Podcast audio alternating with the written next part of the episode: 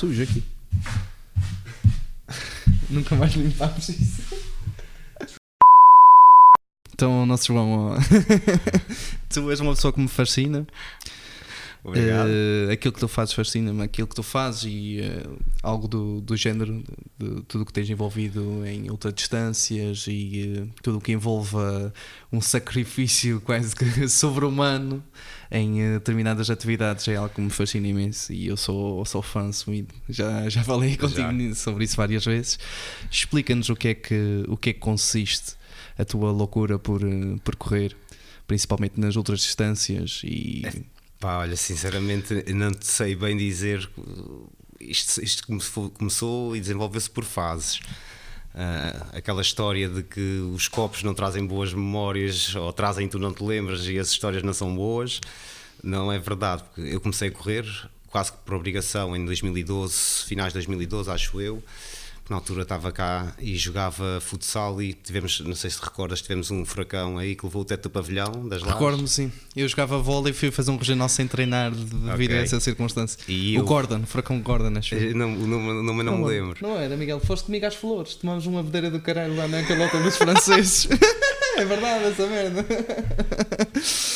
E, uh, pá, e nós ficámos sem pavilhão para treinar e eu queria manter eu gosto sou muito preocupado com o meu físico não, não não por ter esta ou aquela forma mas eu tenho que eu tenho que me mexer então comecei a correr de dois em dois, três em três dias, mas corria 5 km hoje, daqui a três dias corria 5 km, fazia laje, silveira, descansava a meio, vinha para baixo, e era isso que eu ia fazendo. Uh, Mas como é que deu-te uma pancada? Olha, tenho que me meter em forma, não tenho qualquer possibilidade de fazer indoor, então vou correr. Pois, eu sempre, sempre pratiquei desportos de pavilhão, sempre fui ativo. Eu jogava hockey, depois futsal, e estar parado, eu gosto de comer. eu gosto de comer, eu, tar, eu tenho muita facilidade em ganhar peso, ao mesmo tempo, pelo exercício que faço, tenho facilidade em perdê-lo.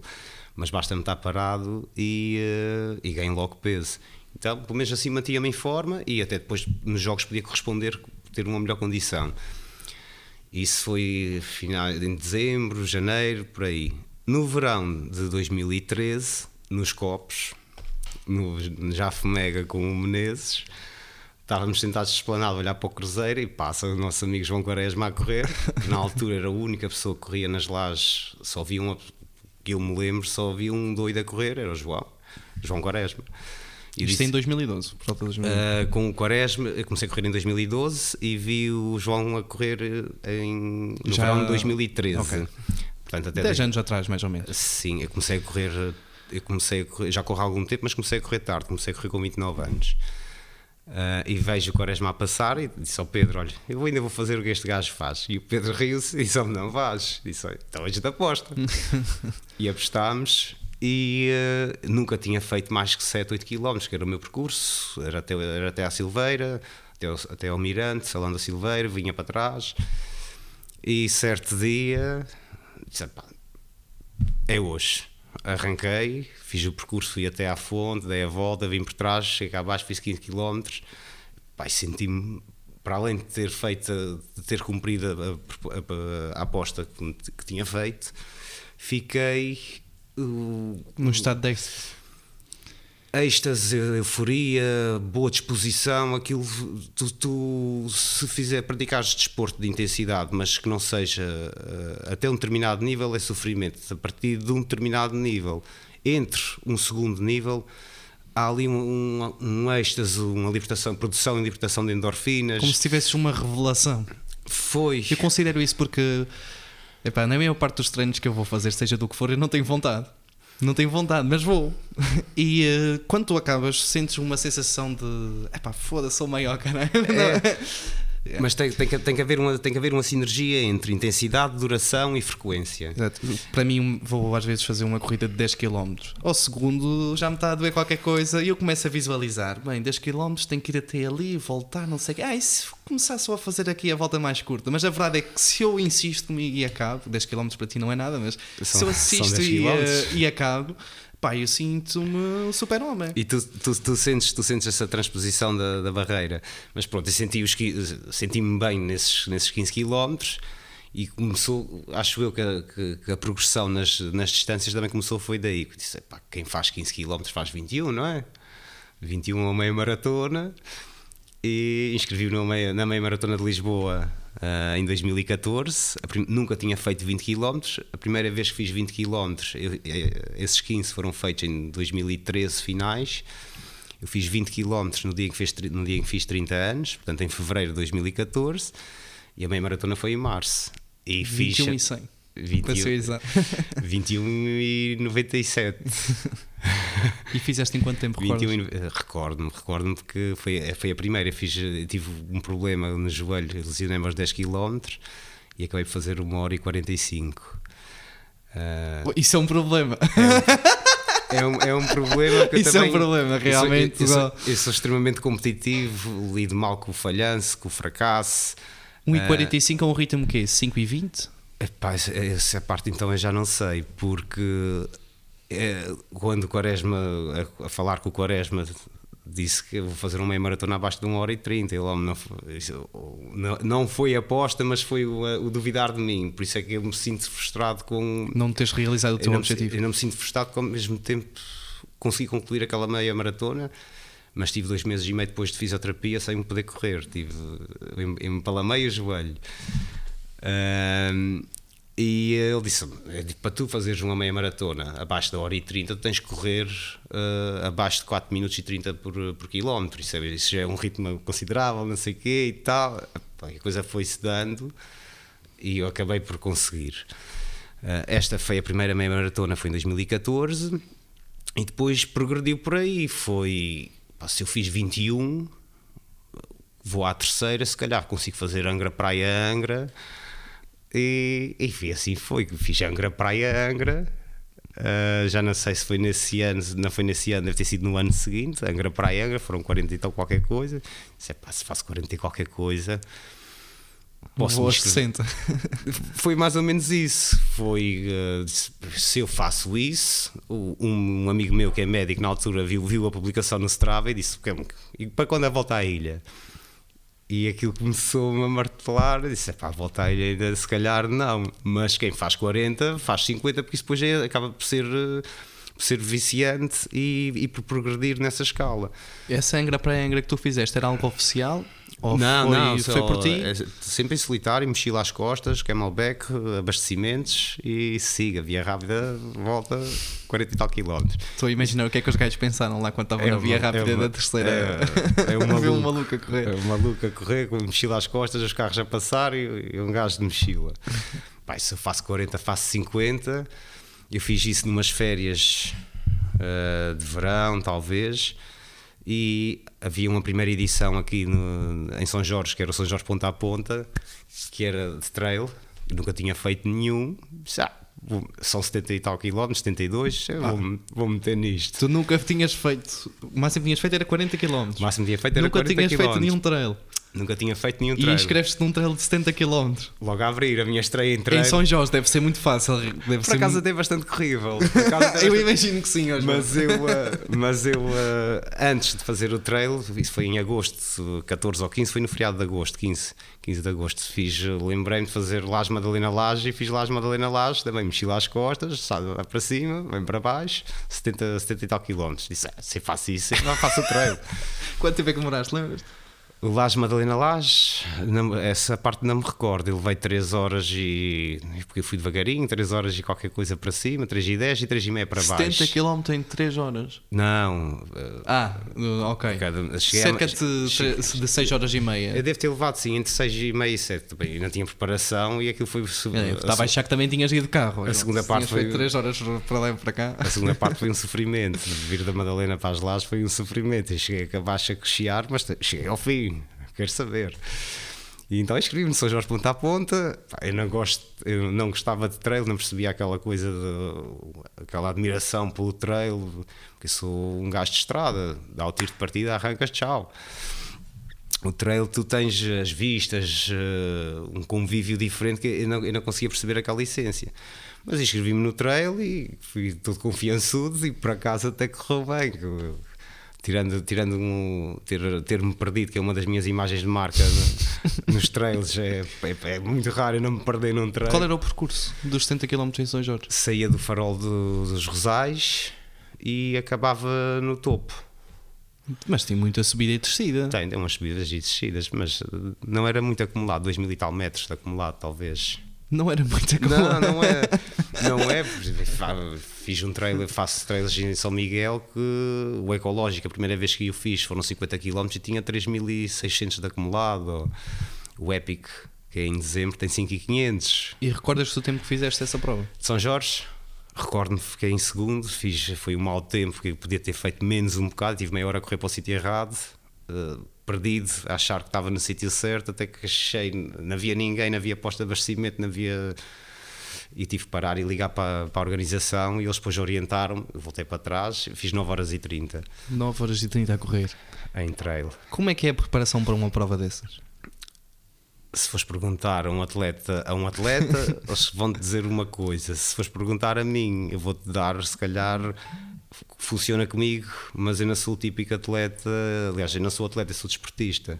Os atletas têm privações que eu não tenho. Eu não deixo de fazer as minhas coisas, eu tenho hábitos e vícios e.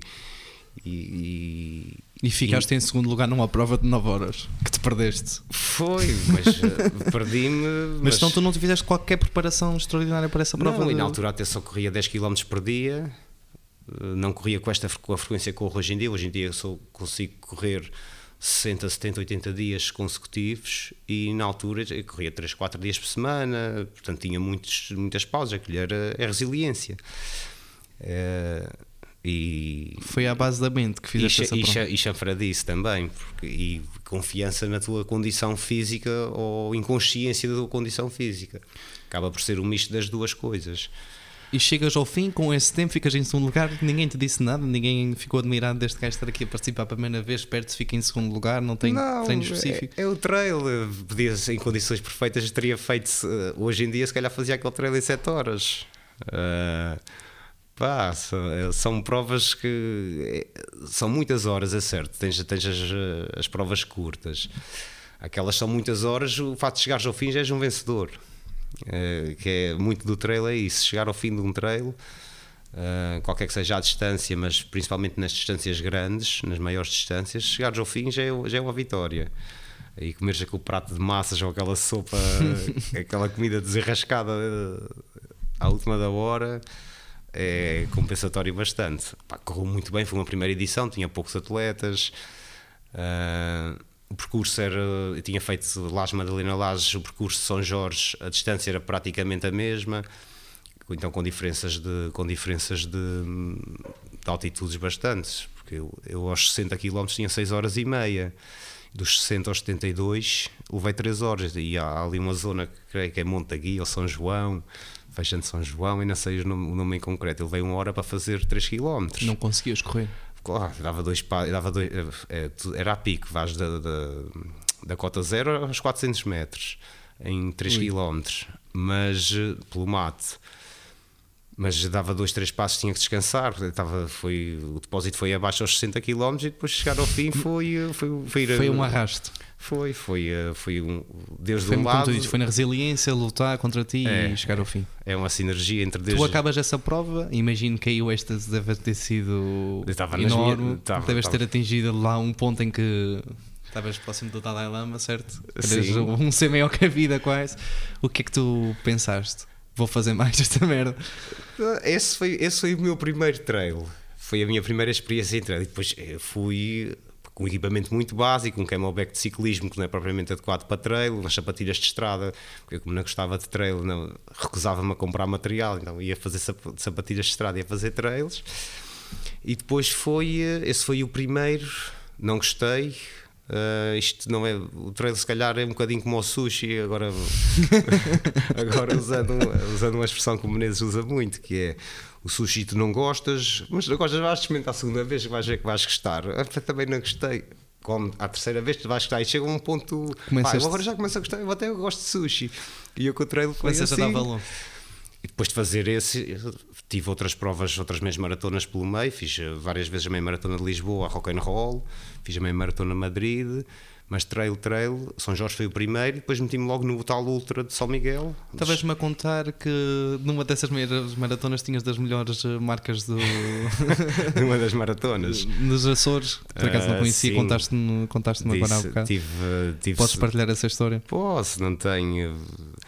Lá, eh, também no seguimento de- das meias maratonas chega um ponto em que tu se calhar já não vais evoluir muito mais do que aquilo, queres experimentar outra coisa. E eu decidi experimentar uma maratona, sem treinos específicos, inscrevi-me na Maratona de Lisboa, na, na box de partida das 3 horas e 30, como te disse há bocadinho.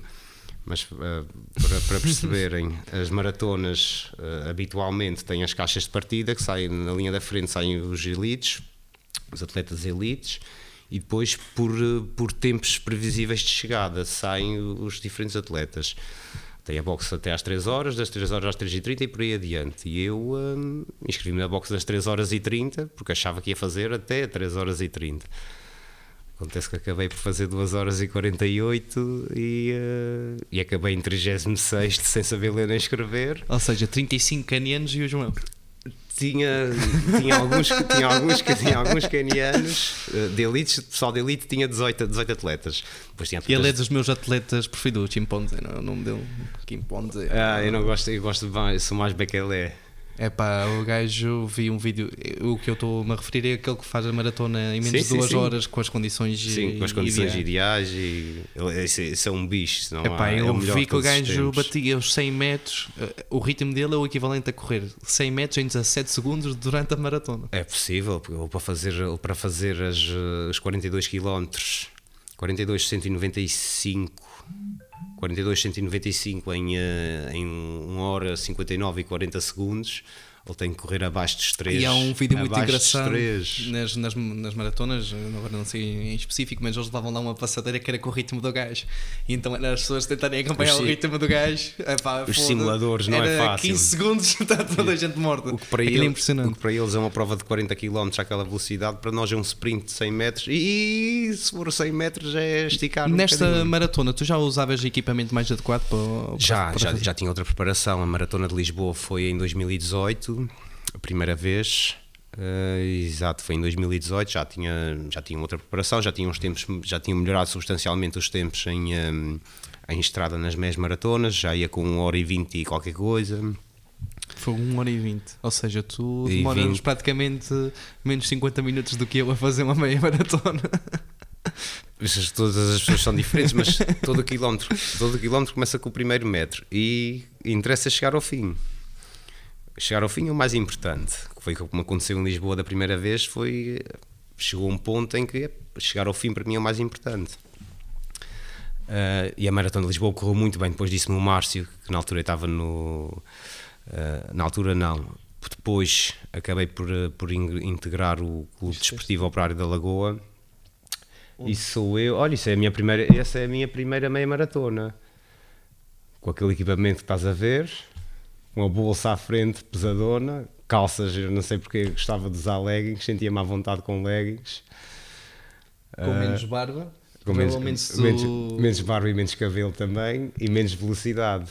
Esta foi, isto é mesmo, isto é na- no Pragal, ah, à espera da partida, e aqui sou hoje todo, todo, todo empalamado, porque esta prova tem, tem, uma curiosidade, tem uma curiosidade, a minha fisioterapeuta diz que tu és maluco, porque quando, quando lesionei o joelho, estás a ver um, um 40 e qualquer coisa, um 45 e uns trocos.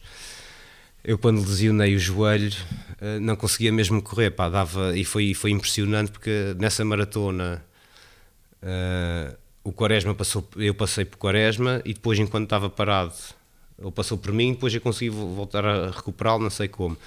E aqueles desenhos animados em que tu estás, estás num canto e de repente vêm os elefantes, trum, trum, trum, e ele foi assim, eu parei e de repente eu só ouvi, aparecer, eram os elefantes do desenho animado, tipo, tu estás no teu cantinho, toda a gente a passar por aí, e eu desliguei a Mas luz. que lesão é que tu tiveste em concreto, sabes? Uh, a banda iliotibial, acho que foi. Eu já, eu já tive tantas lesões. Isto é que- aquela parte que eu não sei se finge É- o que é, é que, joelho, o que isso é, eh, se continuo. Não, pode, pode não, eu não faço siga. ideia. É, é, é no, é no joelho, uh, que liga da, liga, da coxa, liga da coxa ao joelho, à, à rótula. e eh, já ia, estava, desliguei o som, a música e ia, ia desistir, ia, comecei a andar, mas na altura que vou começar a andar, sem querer o, sem querer o pé ficou preso, eu torci o joelho e senti uma dormência. E aquela dormência fez-me bem. E eu, no lugar de desistir, prendi o pé ao chão e torci propositadamente o joelho segunda vez. Eixe. É pá, aquela dormente, deixou-me o joelho completamente dormente. E eu consegui aí começar a correr devagarinho, todo coxo, todo coxo, todo coxo. E cheguei ao fim numa hora e 45. No dia a seguir, já para subir as escadas, só o pé que xingo, não havia hipótese. No dia a seguir, não, mas estou a arrefecer. Uh, aqui na Maratona de Lisboa já tinha então. Esta é rock and roll, já não existe. Uh, esta série em Portugal, que é muito fixe também. Esta é a medalha da prova. Isto, isto, isto aqui isto, já são, isto são pés. Miguel, são não, pés. vamos promover, não vamos promover as pés do João. Embora sejam mais importantes que a maratona de Lisboa, não vamos promover as pés do João. Mas estavas-me a contar então esse sumário, reparem Ah, em ti. e o, não, e o Márcio, o Márcio, Márcio, eu- eu- eu- não faz mal. Eu conheço o Márcio, o Márcio está em São Miguel, na altura já estava, em- estava a viver em São Miguel, mas conheço o Márcio de- da terceira do Liceu de Angra. E ele é que me, ele é que me disse: Olha, tu o, Márcio, o Márcio é dos atletas mais completos, atletas de, de atletismo mais completos que eu conheço. É um tanque. Ah, ele disse não sei se tu tens noção, mas tu possivelmente tens uma, uma das 10 melhores marcas, ele está no atletismo há- já há muitos anos, tens uma das 10 melhores marcas da Soria, feita para Sorianos na maratona. Eu disse, pá, não sei. Disse, mas deves ter. Não, tem forma, não temos forma de confirmar isso porque eu contatei a DRD e eles não têm registros. Eh, por isso eu, vou eu fico é satisfatório acreditar no Márcio, que é conhecedor eh, e tem essa opinião. E a marca ainda não caiu, é certo. Teve para cair este ano, mas não caiu. Um amigo meu de São Miguel teve quase, quase, quase a bater a minha marca, mas ainda não, ainda não aconteceu. Faltou-lhe nascer no pico. Epá, faltou-lhe 40, segundos, faltou 40 segundos, não foi assim muito longe. O Nuno Oliveira fez uma prova fantástica este ano na Maratona de Lisboa Ahm, e ele fez só mais 40 segundos. Só acaba por ser muito numa, numa maratona, mas 40 segundos é muito e ao mesmo tempo não é. Qual é a maior diferença entre correr uma maratona e fazer um trail a nível de, daquilo que tu sentes? De, ou seja, qual é as entraves que o teu corpo te coloca entre correr uma maratona e correr um trail? Porque na minha perspectiva, imagina, correr uma maratona estás sempre em flat. Uhum. Deves exigir mais especificidade, ou seja, há certas, certas partes do- dos teus músculos das pernas e de toda aquela zona que devem dar de si mais rapidamente. Se tu variares a tua inclinação, É um trabalho- requeres É um trabalho diferente. diferentes ângulos, os músculos trabalham eh, não é numa forma tão sistemática, por isso deve ser eh, muito diferente. É. Tu não fazias treino específico, mas conseguias ter grandes resultados no. Não fazia nem faço, continuo sem fazer e, e por isso é que eu se calhar não sou, sou um exemplo, não sou o melhor exemplo eh, por causa do que eu disse, não sou atleta, sou A nível desportista. da profissionalização. Mas eh, se eu consigo, uma pessoa com, com, com algum, algum treino específico também consegue, porque eu não faço treino específico, calças sapatilhas como tu viste hoje, calças sapatilhas, vou correr até faço os meus 10, 15, agora são 15 km e venho para casa e o meu, o meu treino específico é esse. E depois faço provas de 100 km, dou voltas às ilhas. E como é que tu passas de participar nessas maratonas, abordas esse trail e decides passar ainda para um nível completamente absurdo, que é o fazer mais, mais de 100 km? Uh, Sim, mais 100 km é. che- Chegou um ponto em que eu já não me satisfazia fa- inscrever, uh, saber que existia naquela prova várias distâncias e eu não me inscrever na mais, na mais longa. E então decidi que ir-me inscrever quando fizesse trails, as provas que eu fosse fazer, sempre nas distâncias mais longas. Uh, acabou por haver provas em São Miguel que havia 20 km, em São Miguel há muito, há muito trail, se calhar o sítio onde há mais, eh, mais vertente de trail, onde há mais competitividade, tem um campeonato próprio e tudo. Uh, há muitas há várias distâncias e então era fácil ter tens uma prova de 20 km tens uma prova de 50 vais para a de 50 a mesma prova mas com distâncias diferentes depois noutra prova à- frente tens a 50 mas tens a distância de 60 vais aos 60 e foi aí e é por aí Até o momento que eles introduziram lá quantos quilómetros?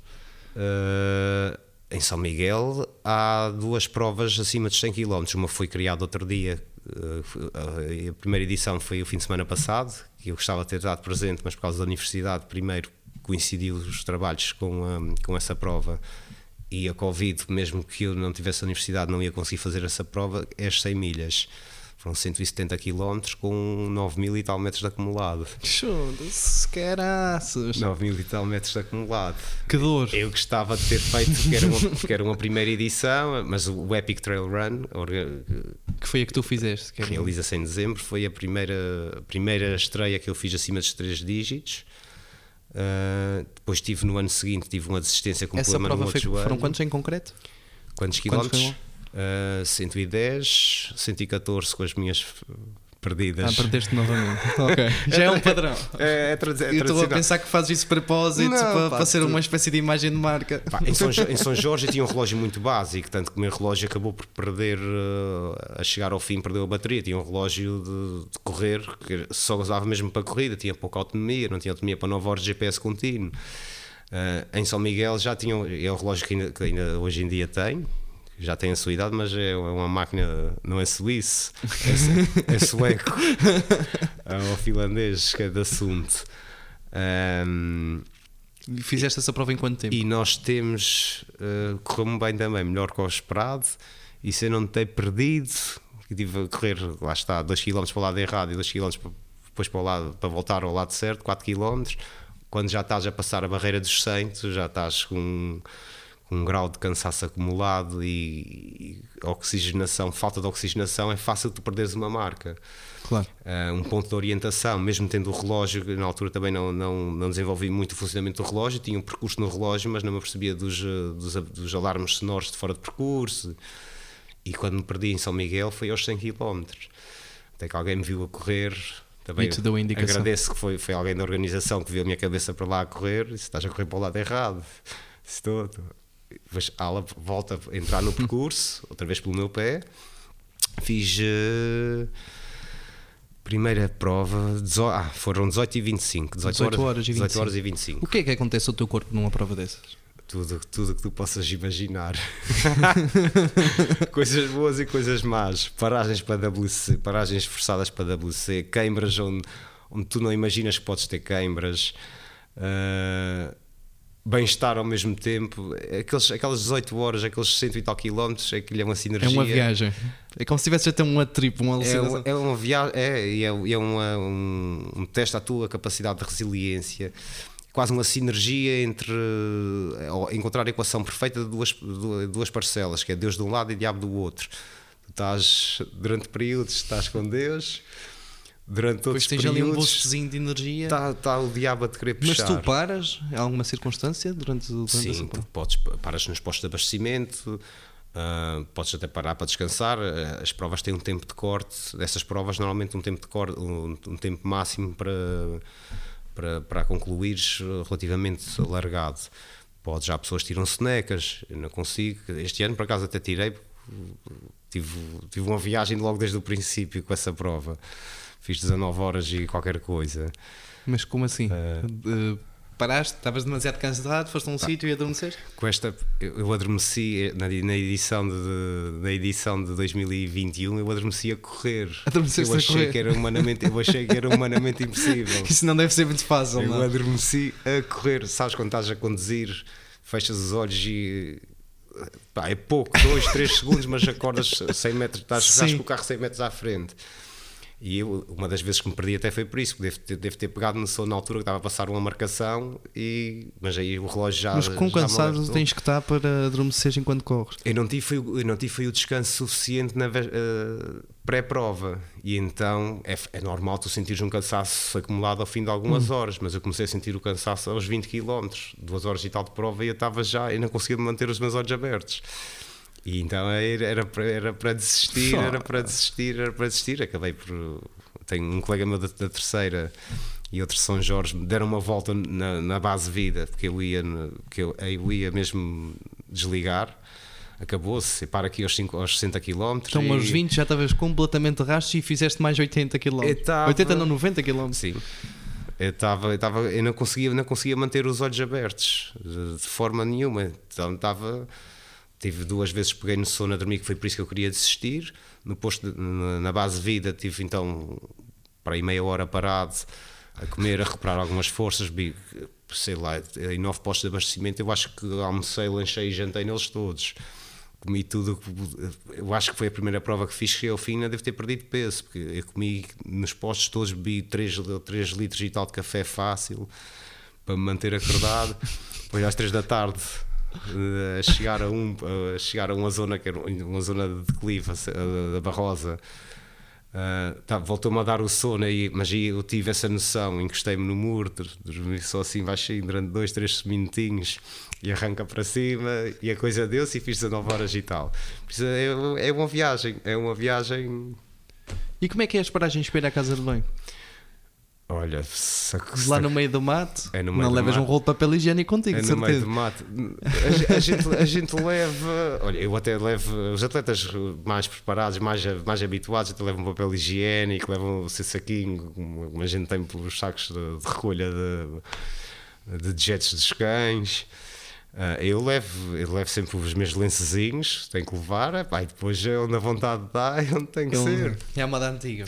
Eh, na terceira, na terceira este ano aconteceu-me, tive que parar duas vezes para, se calhar, porque na, na véspera comi bem, alimentei-me bem demais. Uh, na, na, terceira tive que parar duas vezes para WC forçado, número 2, não é número 1. Um. e quanto tempo é que tu, após fazeres 19 horas de competir de seguida, de seguida, de seguida, de superar, a chegar ao limite do teu corpo, quanto tempo é que tu demoras a sentir-te humano novamente? Ou seja, quando, como é que é a tua recuperação depois de uma prova dessa?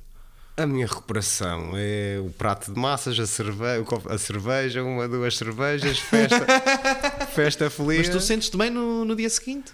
Sim, no Epic eu consegui, no ano em que desisti, não, mas o Epic, por regra, é essa dos 110 km, eu acabo e no dia seguinte faço mais devagarinho, mais condicionado, mas faço os meus 10, 12, 15 km na mesma Ah, ok. Depois de fazeres essas 19 horas a correr, vais correr 10. Não devia. Desca... Muito bem, João, Desca... realmente. Descanso é treino, mas eu ainda não cheguei aí, eu não consigo ainda aceitar essa parte do descansar. É tu treino. corres sistematicamente, não tens, lá está, não tens um planeamento de treino, uh, não. não. Não, planeias para atingir um pico de forma a certa altura, uh, simplesmente não. corres porque é algo que te faz é, bem. Tenho, sinto a nível psicológico. Sinto, também sinto essa necessidade e essa, essa, essa libertação de endorfinas e, e, pelo menos durante aquele período tu estás a correr, tu estás a correr sozinho, eh, com os teus pensamentos. Nas provas de trail, eu falo muitas vezes comigo, comigo e os meus eus. Uh, e reclamo imenso. E, e pá, tu tens tempo para tudo, 20 horas a correr, tu tens tempo para pensar em tudo e para falar de tudo e a ver a vida de uma maneira, a ver a perspectiva de outra maneira. És um ser espiritual. Uh, tornas-te no trail, tu tornas-te no trail, tu, tu tornas-te isso tudo numa prova de estrada que é mais uh, dá o tiro de partida, arrancas, acabou-se. Não, mas no trail tu, epá, é qualquer coisa que é transcendente. E, uh, e eu a correr no meu dia a dia, aquela hora é minha. E quando eu acabo, pelo menos durante a hora seguinte, eu sou o maior da minha rua. Estou a tocar na mesa, sou o maior da minha rua aquele êxtase, aquela euforia são. Não há fármacos. Não, não, é, não é comparável. E Ou seja, bem, é... tu avalias o custo-benefício e sim. consideras que, embora saibas que possa estar a ser prejudicial para, sim, sim, para o teu corpo, que é óbvio, porque corrida envolve impacto e, e, é significativo todos esses quilómetros que tu, que tu fazes, avalias, fazes essa ponderação e não consegues abandonar nem que seja um dia por questões psicológicas Sim, questões a, a, a, sanidade mental e a estabilidade emocional são, são impagáveis. E a corrida tem essa parte, essa parte boa, consegue-te equilibrar, manter a tua sanidade e a tua, e a tua estabilidade mental.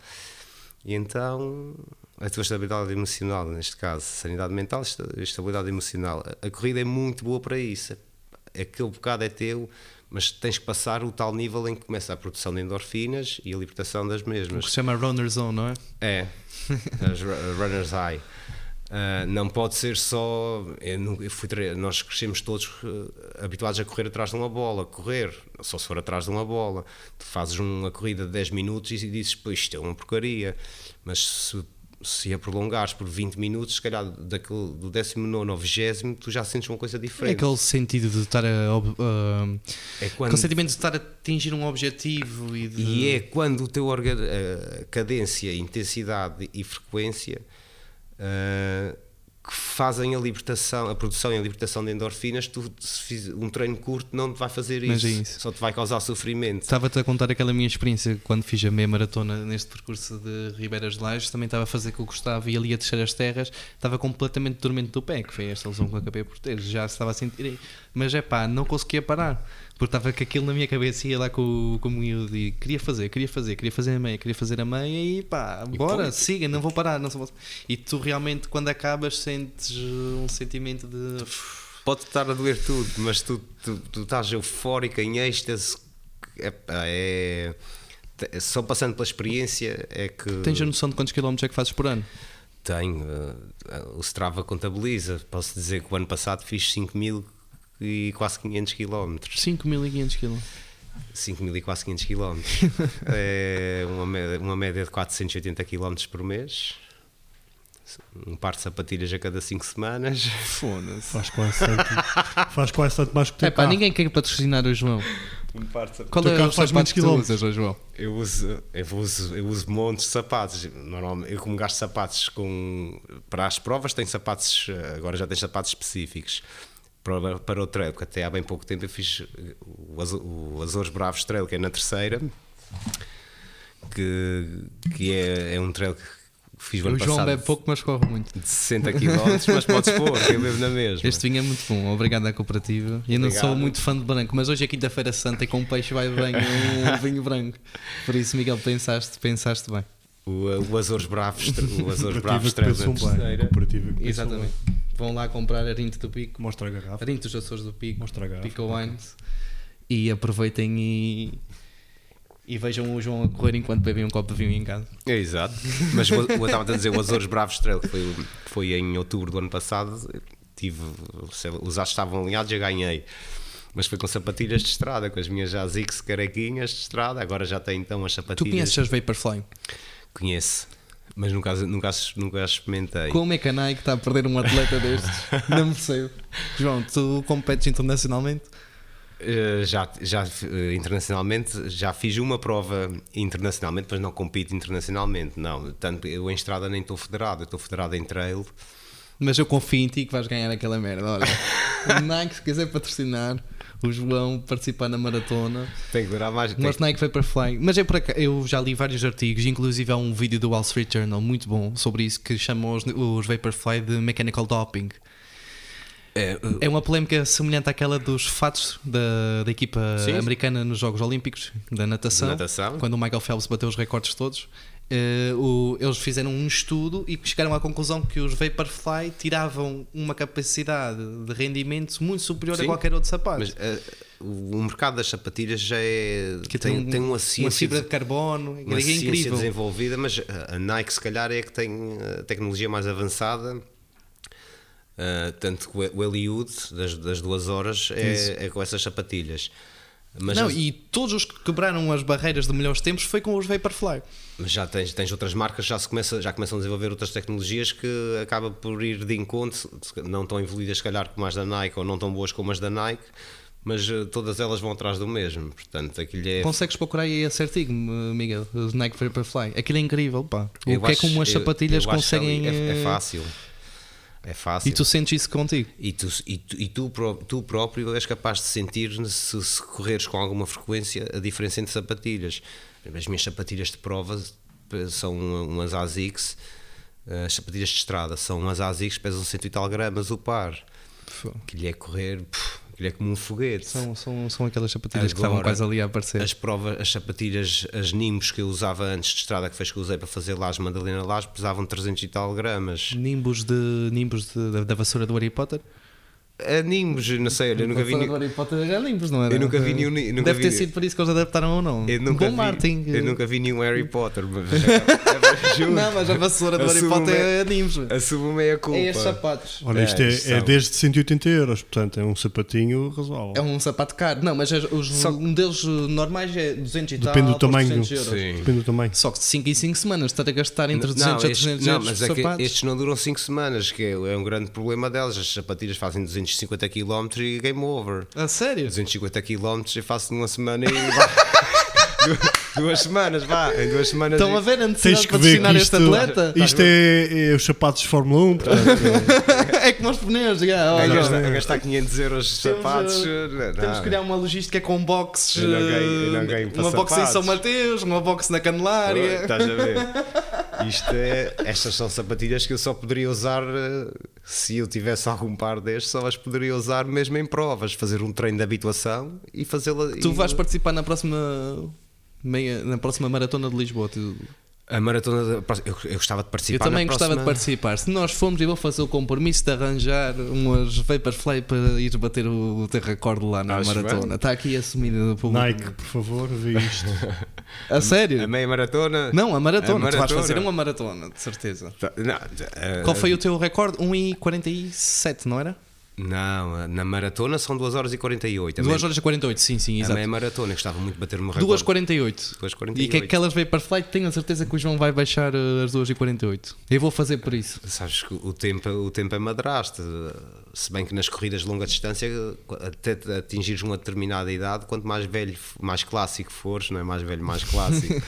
quanto mais clássico fores, tu, tu ganhas um conhecimento, tu tens maior aptidão Claro. para as longas distâncias. Já vamos aí, mas só para verem a diferença, eu ainda não consigo fazer uma maratona, mas espero vir a conseguir. O meu objetivo vai ser tentar andar nas 4 horas, o João é de baixar Então? as 2h47. Então? Ou seja, dá tempo para ele, para ele ir ao Urban, ainda sair à noite, abrir uma garrafa, voltar e eu tô, devo estar a acabar. In- Interessa é que tu, é que tu, é que tu que chegues ao fim e se, e se conseguiste atingir ou ultrapassar o teu objetivo, melhor. Claro.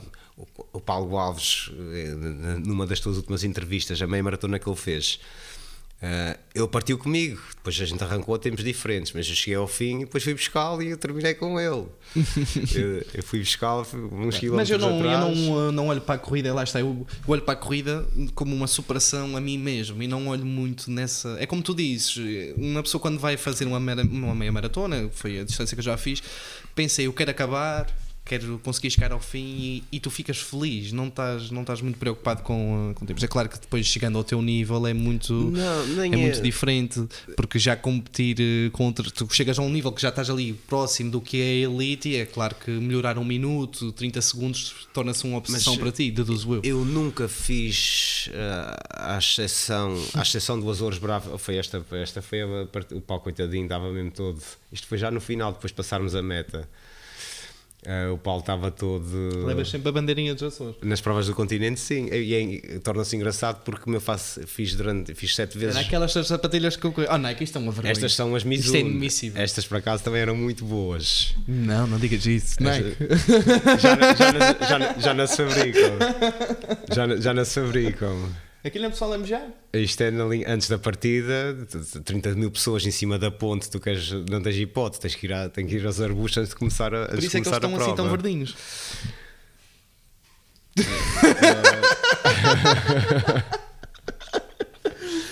Olha, tu tocaste aí num ponto curioso, é que na maioria dos desportos, por exemplo, como começaste como futsal, desportos como futsal, futebol, basquete, vôlei, seja o que for, a maior parte do pessoal atinge um pico ali aos 27, 28, 29, 30 anos, é o pico da tua forma, é onde tu produzes mais como, Que é um como jogador. explosivo.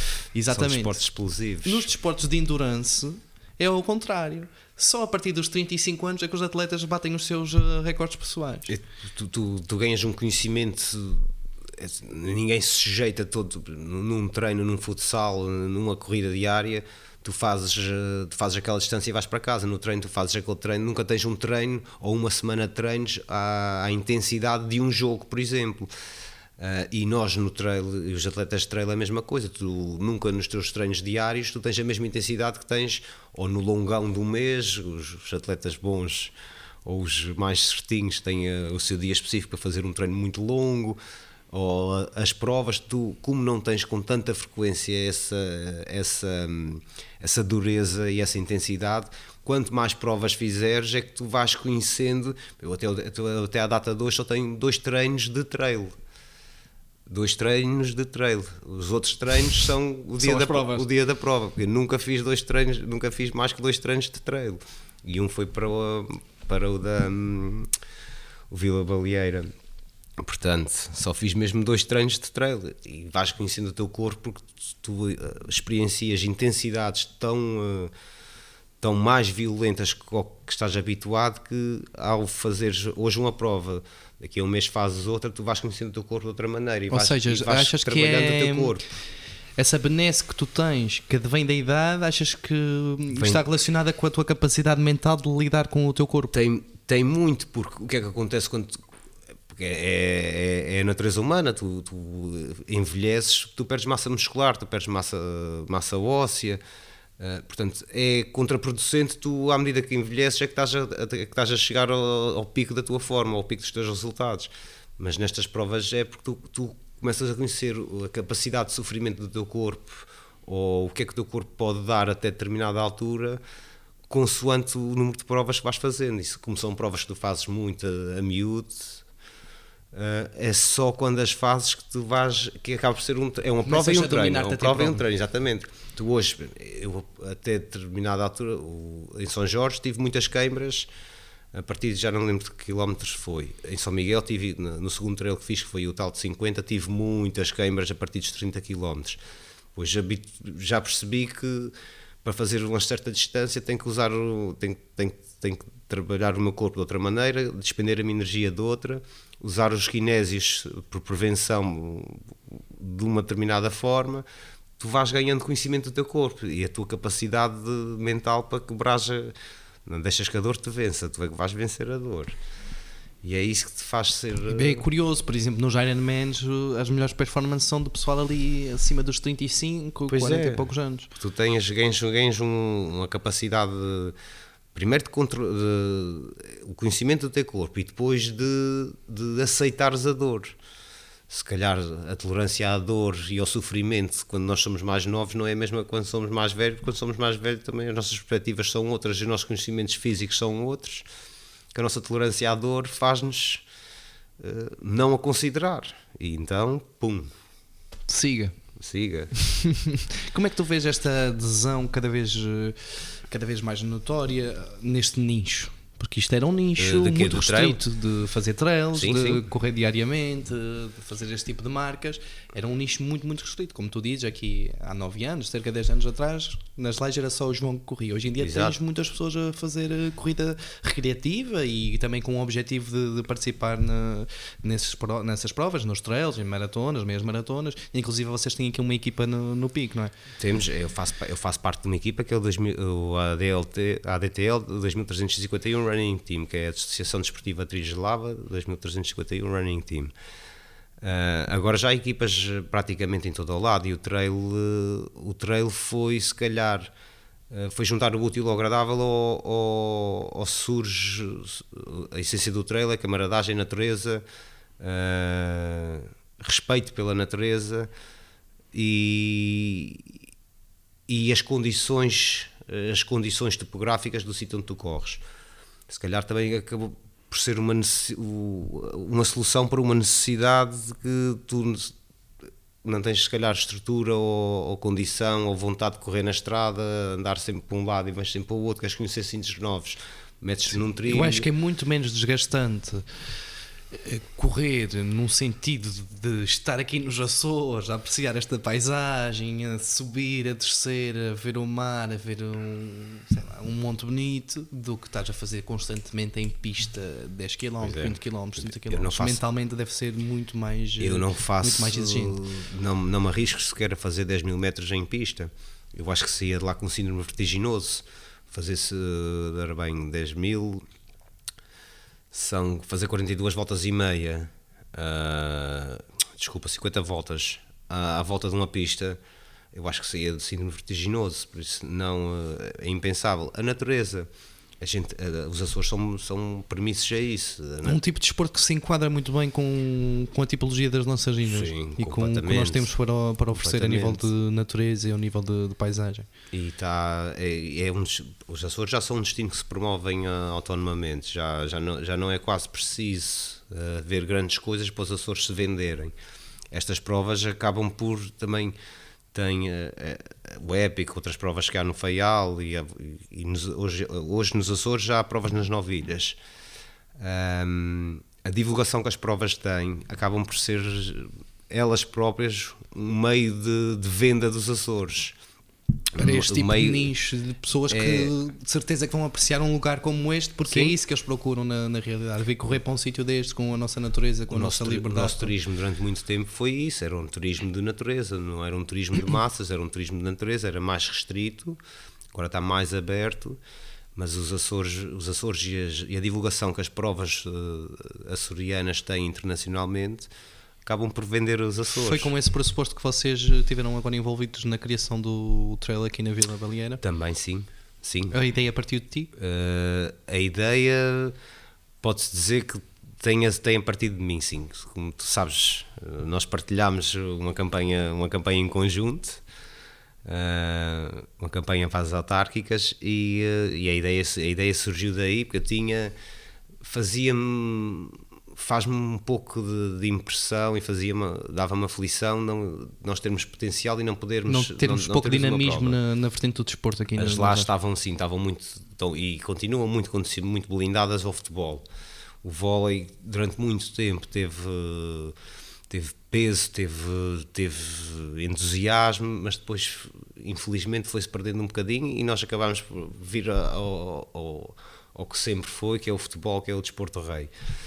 Ah, e fazia nós tínhamos potencial para nós temos potencial para hum, para desenvolver um trail que tinha que ser que a minha imagem a minha a minha ideia essa foi sempre desde o início ser nesta altura março abril porque é uma altura ah, não é só não é só ter uma prova é ter uma prova e beneficiar toda a gente sabes? É, nós uma mão lava a outra as duas lavam a cara. Criar uma economia à volta dessa, dessa porta, um dinamismo. elementar, uh, fazer dinamizar a economia local numa altura em que a restauração, março, abril, a restauração uh, está aberta, mas está a meia casa, a hotelaria está aberta porque tem que estar aberta, mas tem os quartos vazios, as rentacarros têm, têm os carros parados a apanhar ressalga. À espera de junho, não é? Uh, o comércio local, o exatamente, o comércio local acaba por, uh, por estar um bocadinho limitado também. Mas as empresas de som não trabalham. As empresas de som não trabalham uh, e tens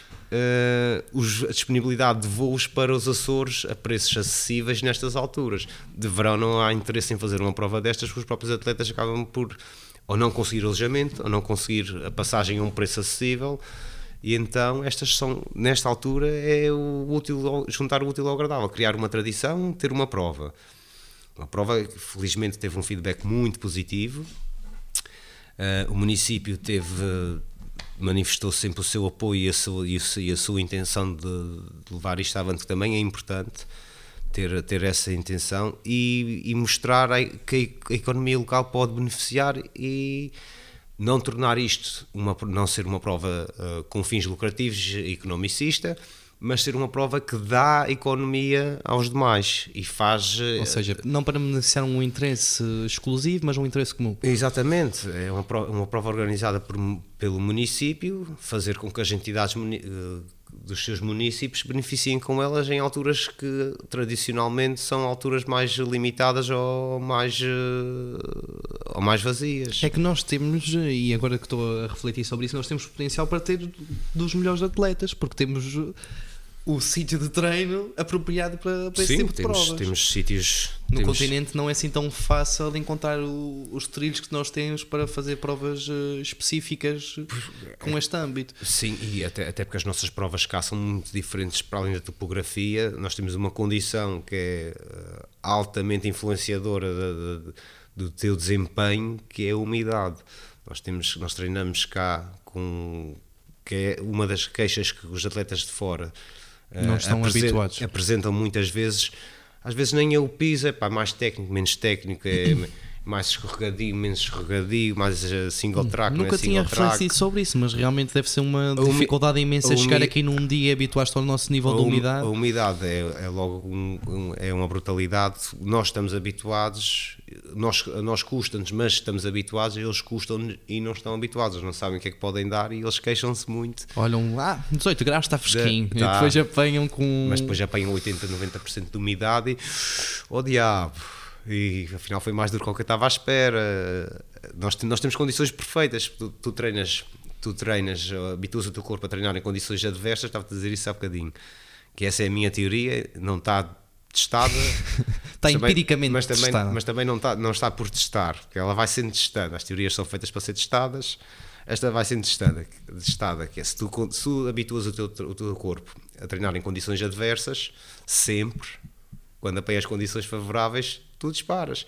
E nós temos essas condições. E, aliás, temos o, o Dário Moitoso no Faial, já foi campeão nacional de trail, tem as condições eh, A sério. para além, para além.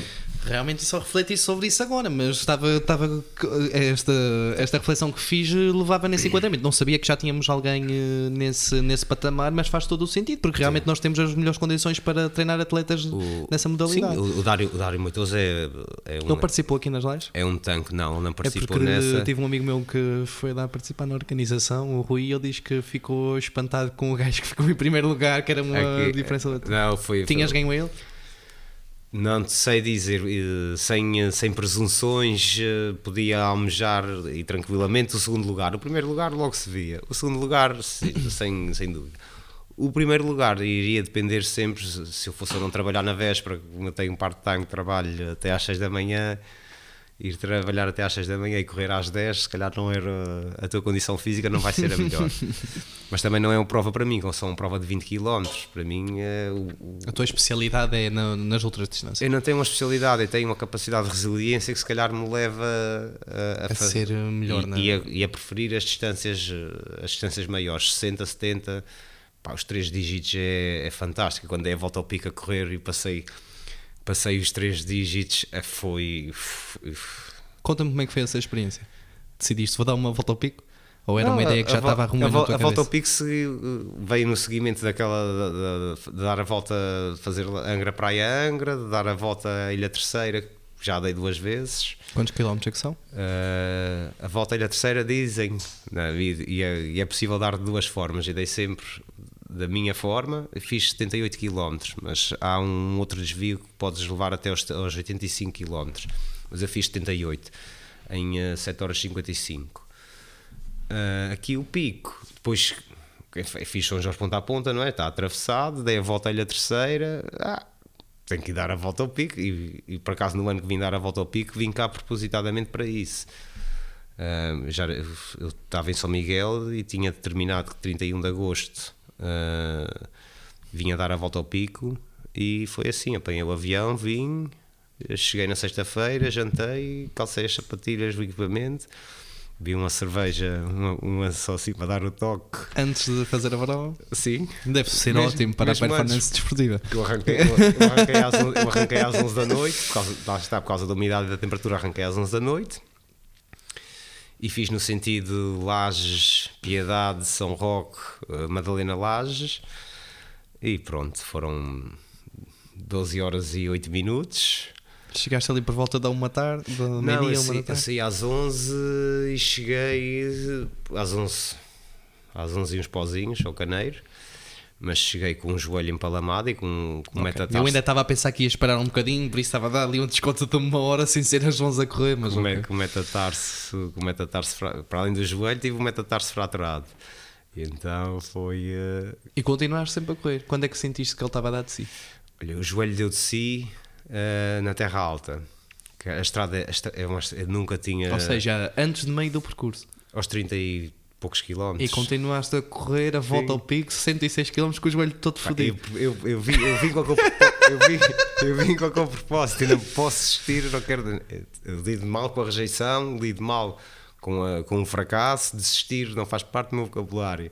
E eu vim cá de propósito para aquilo, tenho, tenho que ir. E então a estrada na Terra Alta é muito convexa, mas é, do- é, é, é p- com, um ângulo que eu nunca vi nada igual. Aquilo, não sei, não sei se é por causa das águas, das chuvas, eu acho que só, se, se alguém escorregar para ali abaixo, aquilo faz assim.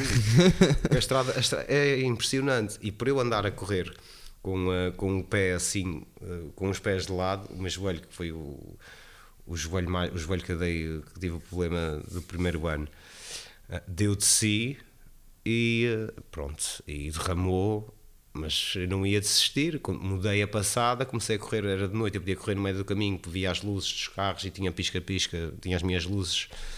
Podia ir no meio do caminho, que era a zona mais direita, mas por como tinha o joelho lesionado, tive que mudar uh, a, a, mi, a minha passada mudou naquele pé e por pressionar mais.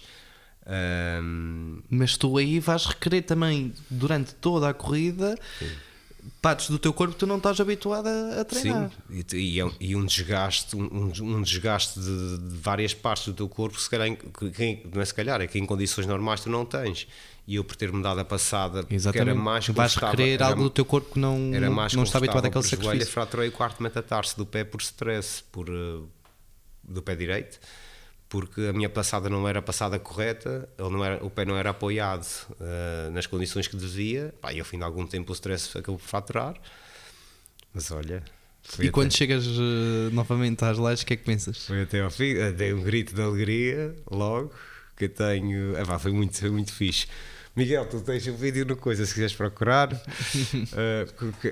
tive sempre em solitário. No teu face? Sim, se, sempre em solitário que é isso, as minhas voltas às ilhas são solitárias. Só São Miguel é que não, em princípio não vai ser. Quando chegar à altura. São Miguel, quantos quilómetros é que vão ser? São 206. e a correr bem será para 30 horas, que essa será a última ilha. Falta muito. Ah, caralho! Flores e, corvo e flores. Este não, o corvo faz-se bem. O corvo faz-se bem. E flores é no dia seguinte. Uh, e Cor se correr bem este Caralho, ano. Santa 200 Maria. km. 206. Miguel, depois de pesquisares isso, procura uma, uma mulher que para mim é uma super heroína. Courtney qualquer coisa. Sei que começa por um D. Ou inclusive já foi ao GRE. Por um D. Mas mete Ultra Runner, Courtney, C-O-U-T. Uh, ela fez também 200 e tal miles. 200 e tal miles. 206 Ok. miles, não é quilómetros, é miles. E a gaja acho que demorou mais do que um dia. Acho que foram É dois, fácil. dois, dias e tal. É fácil. E ela até tem uma história muito curiosa que ela fez duas cestas, uma de 40 e tal minutos, uma de um. E ela diz aquele minuto foi o melhor da minha vida. Mas é. Tava- A gaja é uma super heroína, esquece, esquece. Eu esquece. estava-te a dizer que, hum, que, tinha, que tinha adormecido a correr e que achava que o, o Luís Onça, que é um, um amigo meu da organização do Epic, até que eu não comentei as alucinações com ninguém. Ele disse: Como é que isso correu? Eu disse: É pá, correu-me assim assim, peguei no sono duas vezes, tive para desistir. Ele disse: E alucinações não tiveste? Eu disse: Tive. Eu disse: Pois. Mas e como é que foram? As alucinações é que me fizeram chegar ao fim daquela prova, porque as minhas, as minhas alucinações foram muito estranhas. Eu, ao longe, as sombras eh, eram pessoas. Isto foi na prova que estavas a fazer quantos quilómetros, desculpa? Esta dos 110. Ah, 110. A dos 110 eh, em São Miguel, em trail. Eh, ao longe, as sombras eram pessoas, então eu, eu tive constantemente a ver pessoas. Quando me aproximava, via então que era formas: eram as folhas das árvores, eram os bilros da estrada, os, os bilros de marcação, eram os sinais de trânsito. Mas ao longe, 100 metros, 150, eram pessoas que estavam ali. Um gajo para andar a parte fraca vai sempre. vai. E eu fui essas alucinações e tive a É que prova te deram a força de, de continuar a prova. Desde a, a base de vida, ou seja, desde os 60 km até ao fim, eu tive a ter alucinações constantemente. Foda-se. E depois tu não, não distingues, não sabes se são mesmo pessoas, se são alucinações, então tu mantens sempre uma cadência e tentas te manter ali orientado. E foi, foi isso. Ele disse-me para ler um livro que é Histórias de um Ultramaratonista, que é de um, de um fulano ah, grego, e o gajo tem. eh, Já, já esta comecei- Courtney também fala sobre alucinações. Ela, Já- já inclusive, comecei a ler é esta a mulher. É para esta Caraças. mulher. Vocês, se puderem, vão pesquisar sobre ela. Ela é uma super heroína. Esquece. Esquece. Mais dois dias a correr. É, um- é incrível. Ok. Procura. Sim, deve ter sido. Deve ter tido algumas alucinações. Não, ela fala mesmo sobre isso. Ela, inclusive, conta que uma vez, eh, numa dessas provas de ultra distância, não sei agora, cento e tal miles, não sei agora ao certo, eh, estava. faltava-lhes 10 km ou 10 miles, agora não tenho certeza, para concluir. Ah, aqui está a falar das alucinações. e o que é que acontece? A gaja.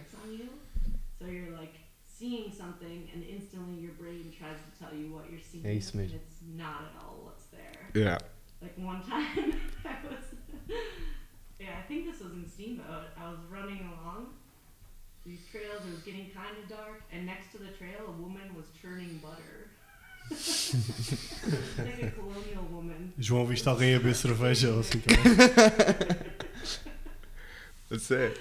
It wasn't real. She wasn't there. the first time these hallucinations are like, I don't know what to call them. The first time they were happening, um, I was really freaked out by it. Like I, I think the first one was maybe a pterodactyl and um, some giraffes or something like that. Like, and I was like, whoa, what's going on? Like, this is not safe. What's happening? And now it was like I ran by the colonial woman, and I think I might have waved at her. É, Consegues eh, relacionar com isso? perfeitamente. Isso é o teu, o teu corpo está em níveis de, de, de esgotamento tão elevados que é. A mim, no meu caso, eram pessoas. Havia pessoas e tive, tive 50 km a ver pessoas. Quando chegava, via que não era, eram estas flores, era, era, aquele, sinal, era aquele sinal de trânsito e depois. eh, Isso, mas é, isso é que, isso, é que isso mantém-nos ativo. Porque É uma defesa do teu corpo, por assim dizer, se calhar. A tua mente vai buscar Epá, é é um determinados cenários para que tu não, tu é não um, des- desistires. é um desgaste intensíssimo, não tens. eh, epá, que calhou, tive que fazer análises, na, acho que posso dizer isto, não há problema nenhum e ninguém me vai condenar. Tive que fazer, fazer análises. Ahm, tem, tem, tem história na família de algumas, de algumas doenças hereditárias, então tive fazer, tive que ir a um hematologista e fazer análises para despiste das várias doenças. Só coincidiu ser 18 horas depois de eu dar a volta à terceira. Ah, então eu estava todo pá, com, ge com geles, com, com, com sais, com tudo o que tu comes, ingeres durante a, e com o esforço que tu ah, aplicas no teu corpo. Tinha o meu corpo ainda todo condicionado, 18 horas antes tinha feito os 80 km. Sabes que ela fala na questão do sal, ela diz que alimentava-se com sal, ou é ao contrário, agora não sei Ela não- sem Mas sal. O, o, o sal fazia com que ela parasse muita vez para mejar. Eu, Urinava preciso- muita vez.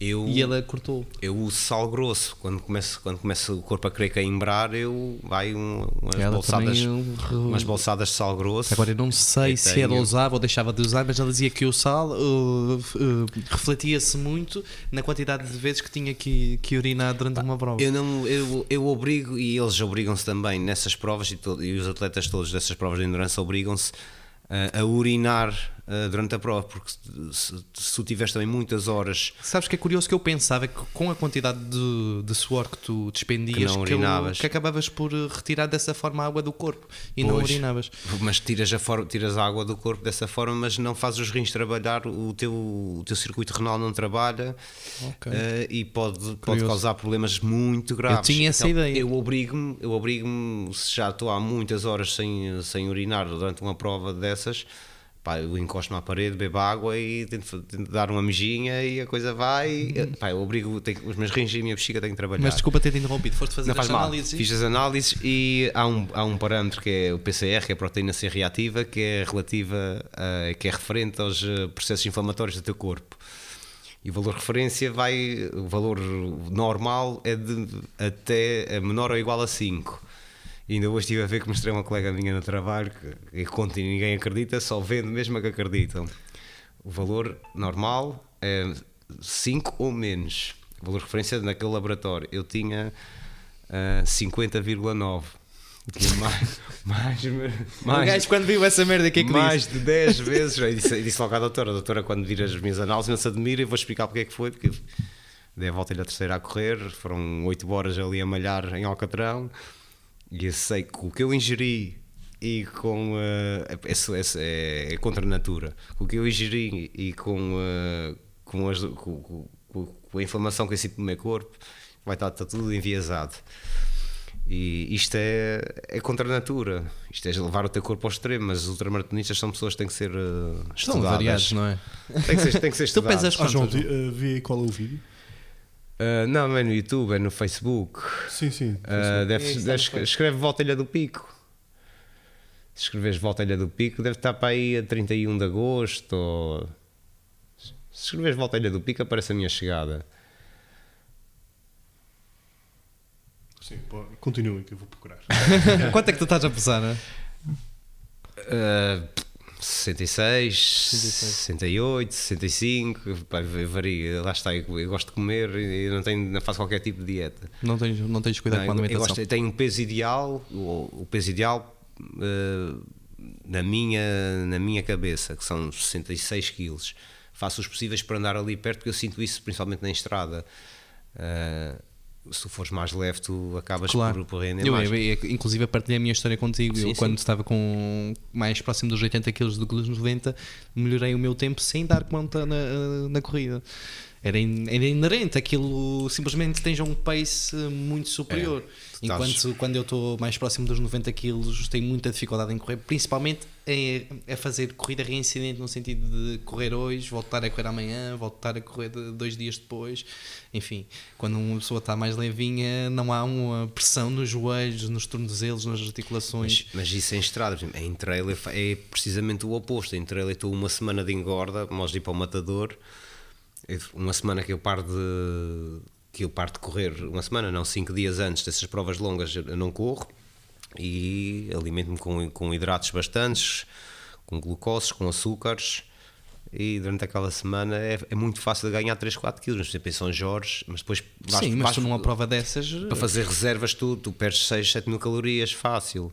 Sim, tranquilo. Ah, tranquilíssimo numa prova dessas, mas depois tu também acabas por perder. tu- essas reservas são desgastadas durante a prova e estas provas assim longas tu, é, é muito fácil um atleta chegar ao fim com menos 4 kg. Em São Jorge eu cheguei ao fim com menos 4,5 kg com o que tinha quando arranquei. E tu comes e hidratas durante a prova. Se não comes Sim, nem exata- hidratares, exa- exatamente. A, terceira, a volta à ilha terceira, por acaso, pesei-me antes e pesei-me depois. O vídeo foi gravado. procura nos álbuns. Deve ter lá. Tu deves ter aí só. Olha, é essa mesmo. Eu acho que é, esse, é isso mesmo. Isso sou eu a chegar desgraçadinho, coitadinho da minha vida. O Rui Filipe Almeida, que foi uma das pessoas que me acompanhou na parte final. É que. Com o pé todo fodido, não é? Não se nota. Não se nota nada, olha. Estou ali. Estou ali todo. Mesmo assim não consegue correr tão depressa como tu hoje, João. E aquela foi a minha passada.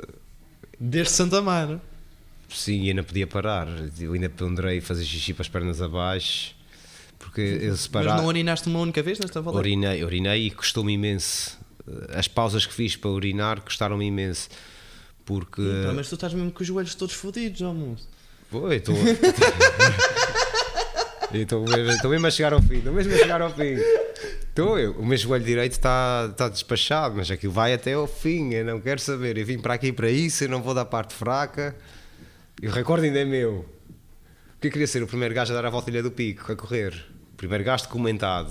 Não sei se os antigos, no tempo do vulca- dos vulcões. eu, eu, eu não conseguia.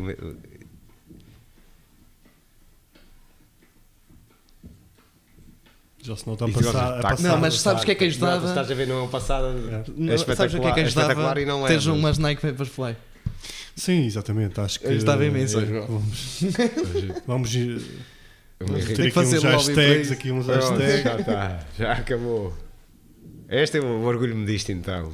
Ter empalamado o joelho, ter feito 74 km com o joelho despachado. Aliás, 70 km com o joelho despachado.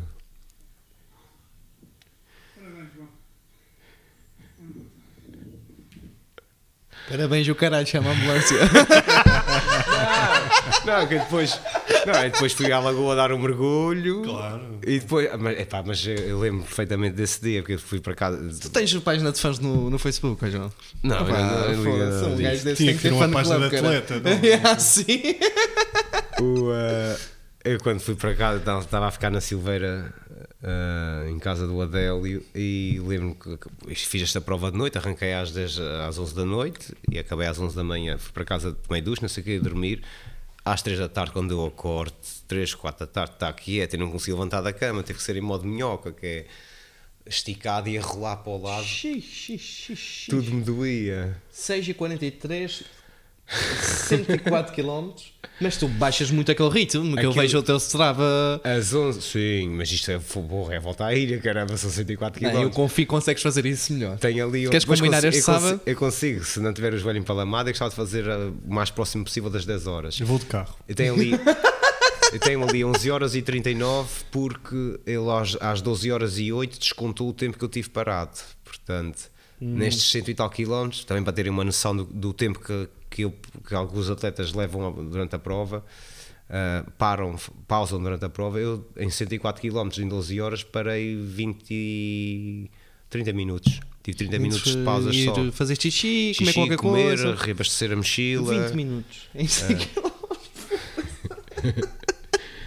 Está bom, está à volta a dar. Então os 200 são os teus- o teu objetivo. A, volta- a minha gostava muito de dar a volta às nove ilhas dos Açores. Cinco já estão.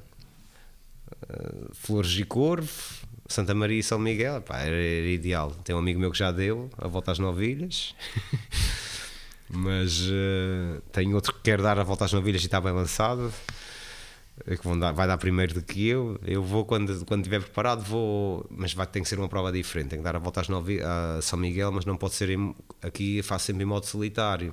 Eu sei o que é que o meu corpo dá até aos 100, 150 km, ainda aceito ir em modo solitário, se conhecer bem o percurso. Alucinar durante 70 km ainda é uma coisa. não, Agora nesta- durante nesta- 100 nesta pode ser realmente perigoso. Nestas e eu nunca alucinei, porque as provas de estrada são diferentes, têm um, São mais constantes. são mais constantes. E eu cheguei ao fim desta tese do joelho, mas a nível de caixa e de pulsação cardíaca, é tudo é pá, tranquilo, podia continuar a correr, que estava bem. Agora o joelho não, não tinha hipótese. Num trail, não, num trail tu vais mesmo a. Tu vais buscar forças, não sabes que elas existem. Vês, eh, vês mulheres a, a mexer manteiga, como, a- como aquela moça disse há bocadinho. E o que é que tu ouves? Estavas de, música, estavas a falar que tinhas É pá, eu música ouço- eu e ouço- estás a dizer que ele alucinas. Vamos lá ver o que é que isto dá.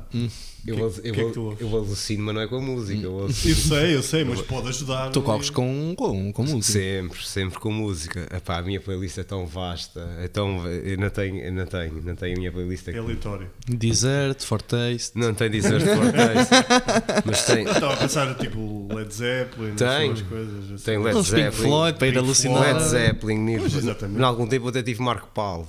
Em algum tempo Ok, eu até tive ok. Marco Ei, Paulo. pá, tudo bem. É tudo, é tudo misturado. tem- Se calhar é isso que me está a faltar. Eu tenho ro- Tenho que tenho começar a sim, essa merda na. Spotify. E tem Rod Stewart, Aerosmith, Audioslave, Pearl Jam, Nirvana. Even for... ACDC, depois tem essas, tem Ricky Martins, tem Henrique Iglesias, eu tenho. Acredito que isso depois no aleatório Claro, bata, bata claro, certo. claro. Vais precisar de um ACDC para uma subida boa, tal. Não, eu estou a imaginar, tipo, faltam 5km, começa a dar uma música do Henrique Iglesias e digam foda-se, man. Oh, Lá se vai o meu momento de glória agora. Não, eu não uso, tele, eu não uso telemóvel a correr, portanto é, o- é a playlist que eu tenho, é aquela que roda. Sabes que isso é uma dificuldade que eu tenho onde é que empacoto o caraças do meu telemóvel. Pronto, Já não- tenho a versão mini, não muito uso- por, não por uso isso, telemóvel. porque gosto de fazer desporto. Mas se o cronómetro as cenas aqui, meter a cena Oh, do Rodrigo, Spotify. Se calhar vamos ter que pôr também a Apple aqui no processo, É. que é para. Patrocinar Se um, conseguissem. um, um, um Apple Watch. Mas o Apple Watch dá para haver reserva de, de Dá, música.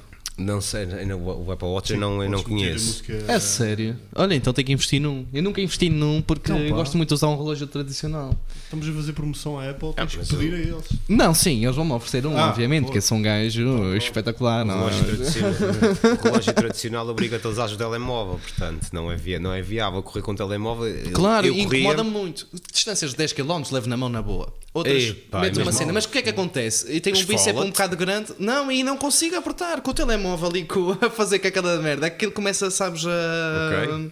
Tu a, a descozer e um- solta-se muitas vezes. Um braço. Não, e, é- e os telemóveis hoje em dia tendem a ser cada vez mais pesados. Eh, Há algum tempo eram pequeninos, agora são cada vez maiores. Sim, e tu, é para aquilo incomoda. É muito incomodativo. E depois Eu- também não gosto de usar aqui a cintura, também é Também desconfortável. eu. Mas então tenho que investir numa, discu- Apple Watch. Sim, não é Apple, vai investir para mim. Pois, eh, o- relógio é bom porque eh, liberta-te do telemóvel. A música, se tu usares música, tens que usar um leitor de MP3, se calhar com, com memória integrada. É, é mesmo relógio. Se for ao relógio, o relógio com, com os Tem que ter fones. os fones. Tu Sim, também mas não é tens Apple exatamente- Watch? Eu não tenho Apple Watch. Olha, não. dois, Dois. faz favor. Se vier só, se vier só um. Eu por acaso já é- tenho é para um, ti. recomendo e Apple, por favor. Estes, dois- estes dois homens precisam de um. de E um podem seguir também a minha playlist Não no sei se a gente- Spotify. Boa música. Não sei se estamos a abusar um pouco aqui a pedir, mas. Tu pronto. segues a minha lista no Spotify? Ah, sim, sim. É boa. É, porra. Tem, o Miguel diz que tem muito Dire Straits lá. Nem gosto. Tem um bocadinho. Mas não tem Marco Paulo. Por isso. Pá, eu tinha. Mas é, mas é. A minha lista, toda a gente goza, mas eh, pá, a minha, tu estás ali durante 10 horas a correr, tu tens que ter variedade e, Não, sim, claro, claro. pá, e chega ali Eu já altura- antes, eu antes era só a mesma onda clássica que ouvia, Dire Straits, Pink Floyd, Led Zeppelin, só merdas dessas e tal, tal, um tal, que eu também uns Pearl Jam, uns Nirvana. mas depois comecei a integrar mais uma ceninha portuguesa, mais um rapzinho, lá está, porque estás sempre a ouvir as mesmas músicas. E também tem audições da Voice. No entanto, no entanto, agora gosto de ouvir podcast quando vou correr. Ok. Eu costumo carregar e Também é uma boa. Também é uma boa. saco ali, estou uma hora e tal ali, duas horas. a- Ok. São novos, o, são novos o Conversas Sem Preservativo. Não, Pronto, também eu já, também já é- falar durante já muito é- tempo. Já ouvi falar, ouvir-me falar durante 5 minutos é uma tortura. Eu não sei, não sei como é que alguma vez consegui ter relações sexuais com alguém após um date, porque quem matura 5 minutos realmente é uma pessoa que tem um, um distúrbio muito grande na, na sua vida. Sabe, há uma, eu tenho uma teoria que é, principalmente, principalmente na noite, quando as coisas não estão a correr bem, pá, fecha os olhos e imagina. Se calhar. Mas tu estás habituado a calhar- sacrifícios. Epá, fecha os olhos e imaginas. Epá. Já viste a quantidade de pessoas que têm potencial para ser maratonistas, meu? Foda-se. É só ir, só ir sábado à noite sair. Olha, amigo, o Elliot diz que. Como é que é o slogan dele? Human has no limits, não é? Sim, o ser humano não tem limites. Acho que é isso é o slogan do Elliot. Do tal que tem uh, o Canyon do, do recorde. Acho que ele tem mesmo um branding ah, da Nike a dizer Tu- Human has no limits. Ou... Pá, os teus limites tu é que os impões. Quais são os teus? O que é que consideravas ser uh, algo que tu? Não, isso é demais para mim. Hum, ainda não apareceu. Participavas numa prova de 500 km. Se eventual, não, não já. Seria impossível, seria um limite, seria um limite que eu não queria ou que eu me imporia agora, porque nesta altura não me sinto preparado, mas não é algo. Eu digo isto porque eles estão a equacionar uh, preparar essas provas já nos Estados Unidos. Sim, eu- não é algo que eu não me visse a fazer. Epá, um- quem faz, lá está, quem faz 10 faz 20, quem faz 20 faz 40, quem faz 40 faz 100, quem, Quem faz 100 faz 200, e tu sabes? vais fazer. E a coisa, a coisa prolonga para aí. Depois, tu, se, tu- se tu te propuseres a determinados objetivos, essas provas também têm, têm cariz de. têm propriedades muito próprias, são provas que se estendem ao longo do tempo. Eu gostava de fazer, também não pude fazer este ano, estava inscrito, não paguei, uh, bem bom. Ah, mas gostava de ter feito uma prova que é, esta foi a terceira ou quarta edição, que é em Mem Martins, ah, no continente, que é os 24 horas a correr. que É um formato de 24 horas de Le Mans. Estás ali 24 horas a encher chouriços à volta de um percurso de 2 km e tal. E a, a ver quem é, a ver a distância que faz durante 24 horas. Também, isso é uma prova que eu quero fazer, quero muito fazer, se calhar poderei fazê-la para o ano e almejo chegar assim 180, 200, alguns por essa, nessa ordem de valores.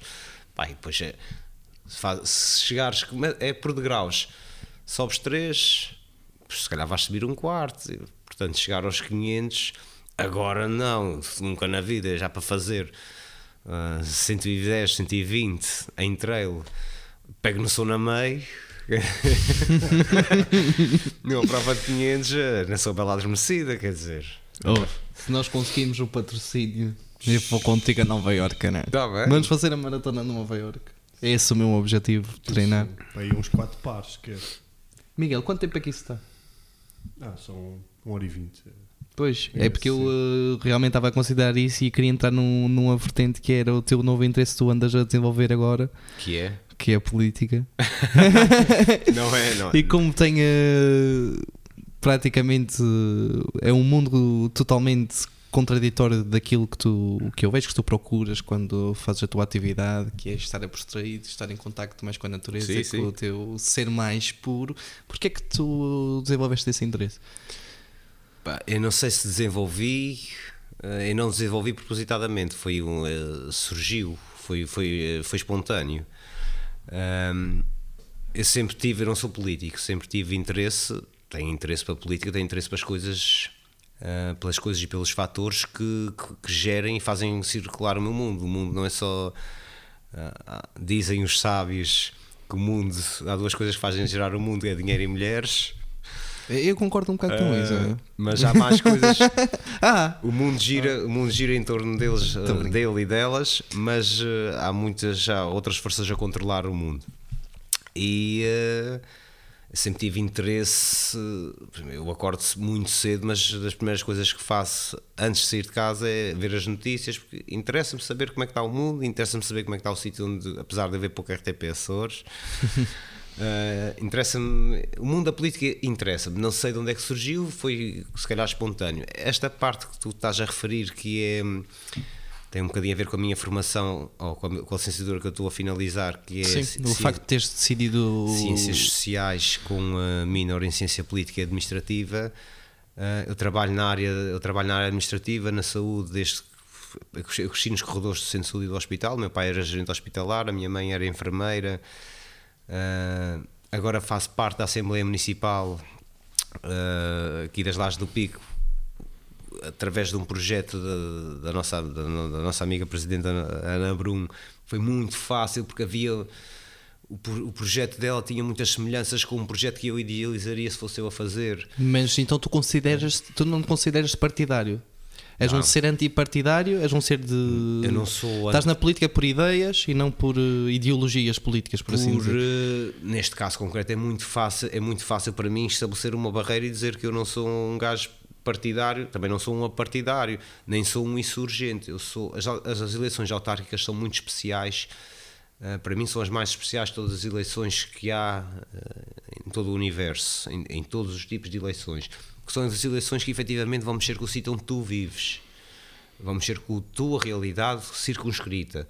As eleições, uh, as legislativas, as, eh, as presidenciais é o Presidente da Câmara, o Presidente da, Câmara, o Presidente da República. O Presidente da República eh, no, semi, no semipresidencialismo português é quase um é só uma é figura, quase uma, uma, figura simbólica. Pois tens, uma figura para tirar fotografia. Tens, tens as, as da Assembleia.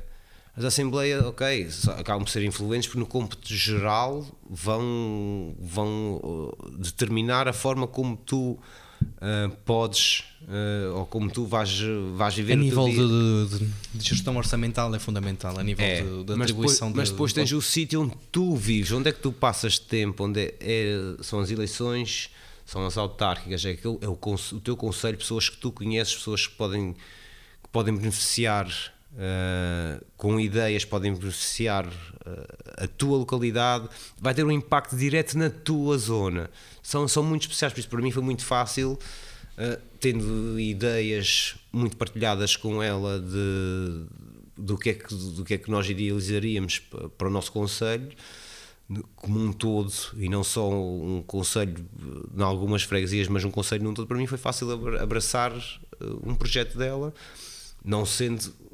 Fiz, tem tendências, tem, tem tendências, é verdade, uh, que vão eh, que são tendências esquerdistas, mas não tem problema nenhum em dizer que não, não tenho nenhum partido, não sou filiado a nenhum partido, não sou um insurgente, eu defendo as minhas ideias e também se houver fatores positivos lá à direita ou do centro, eu aplaudo. Se houver críticas, se houver coisas negativas, eu vou criticar. O mesmo se passa com o lado esquerdo. Eu não sou se calhar os, os puristas vão dizer que eu sou uma pessoa mais liberal. Eu não sou um liberal, que os liberais, o nosso liberalismo é um liberalismo que também não segue bem a essência liberalista.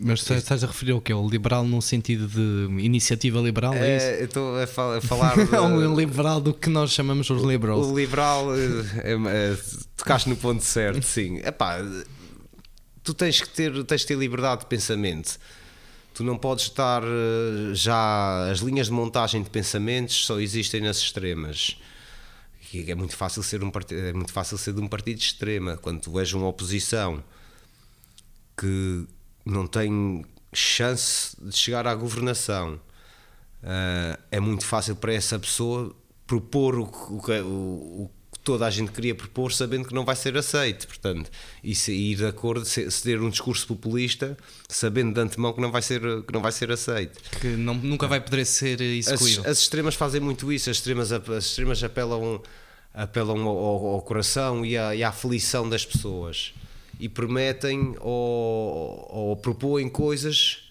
ok, ulteriormente até se calhar algumas delas são, são fantásticas, nunca vão acontecer porque já sabem, já sabem que não, não, serão, não, não, não estarão no governo.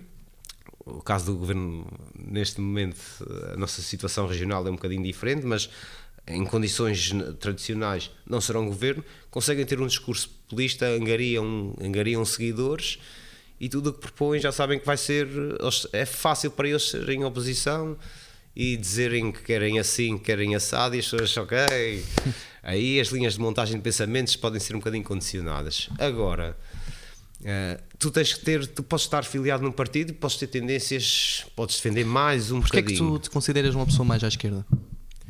Pá, eu acho que o, o Estado tem que. O Estado, eu sou defensor de que o Estado deve. O, Estado de Providência deve beneficiar e deve ser protetor uh, dos, dos direitos, dos direitos dos da sua população e deve ser detentor de alguns serviços básicos. Uh, e que o Estado deve assegurar o teu bem-estar. Tem que haver uma sinergia. Eu não partilho, eu não partilho da. Eu pergunto isto porque eu. Nós somos amigos, não é? E Sim, eu sigo-te no Facebook e tudo. E eu já vi que uma das questões que eu concordo contigo e Vou- peço eu- desculpa. Eu vou é pedir, eu quando começo a falar de política tenho a necessidade de fumar um cigarro. Uh, tens aí isqueiro, Miguel? Eu posso dar. Lá está. Ultramaratonista Cri- vai fazer crianças. 200 km e fuma. Crianças, eu não sou um atleta, sou um desportista. Os atletas têm privações que eu não tenho. Ele já tinha dado a volta aos Estados Unidos, não fosse o tabaco. Ah, estou, já, estou como o Miguel, que tu, aper- tu apertas isto com a violência. uó. Caraças, nem sequer eu consigo abrir, não. Que brutalidade é essa, homem? Isto não vai ficar gravado, amiga. Está a abrir uma garrafa com, uh, com os dentes. Pois, não tens Mas força. vergonha. Mas onde é que eu estava? Estavas a dizer que me. Ah, que eu sigo no Facebook e tudo, e uma das, Perdão. das tuas opiniões que eu me recordo foi o facto de tu e eu partilho dessa opinião considerares que há um problema ou houve um, um problema na forma como a progressão de carreiras foi gerida, em que o salário mínimo se aproximou muito de pessoas que estão na função pública a desempenhar, funções técnicas e de assistentes técnicos, de assistentes superior, de técnicos superiores e de outros cargos de- desse, desse género, em que não acompanhou a progressão do salário mínimo. Certo. E tu és contra a forma como isso foi gerido, e eu concordo contigo. Certo. Não concordas que, ou não achas que a necessidade de estarmos a olhar para esse Estado Social num sentido de providenciar apoios como os rendimentos mínimos e o aumento do- da qualidade de vida a pessoas que estão nesse, limine- lim- nesse limiar Sim. foi uma das principais eh, ou um dos principais fatores que contribuiu para essa aproximação Tu- e agora, achas que o problema está em atribuir um salário mínimo? Atribuir aquilo que nem é um salário mínimo, desculpa, salário mínimo me expressei mal. Atribuir um rendimento social de inserção, aquilo que nós chamamos do rendimento mínimo, ou de facto é- há espaço para esse rendimento mínimo, mas a forma como está instaurada é que não é, não é correta. há um espaço, há um espaço para eh, manter o rendimento social de inserção, mas o rendimento social, de- a não ser que alterem o nome, o rendimento social de inserção está, está, está em- explícito que é para inserir. Portanto, tem, aquele rendimento certo e por mais limitações que as pessoas tenham, a não ser que sejam seres que estejam num estado vegetativo ou em coma, ah, e que não tenha ação, todas as pessoas têm algum tipo de aptidão para serem beneficiárias, nem que seja, nem que fosse ah, a dizer olá, bom dia, agora estou a ser, estou a ser muito básico. Tens, tens, tens direito, devias ter direito a um rendimento social de inserção, a, esse benefício, havendo alguma contrapartida. No caso das pessoas que as possam dar. Podes-me dar um exemplo daquilo que tu consideravas ser uma boa medida?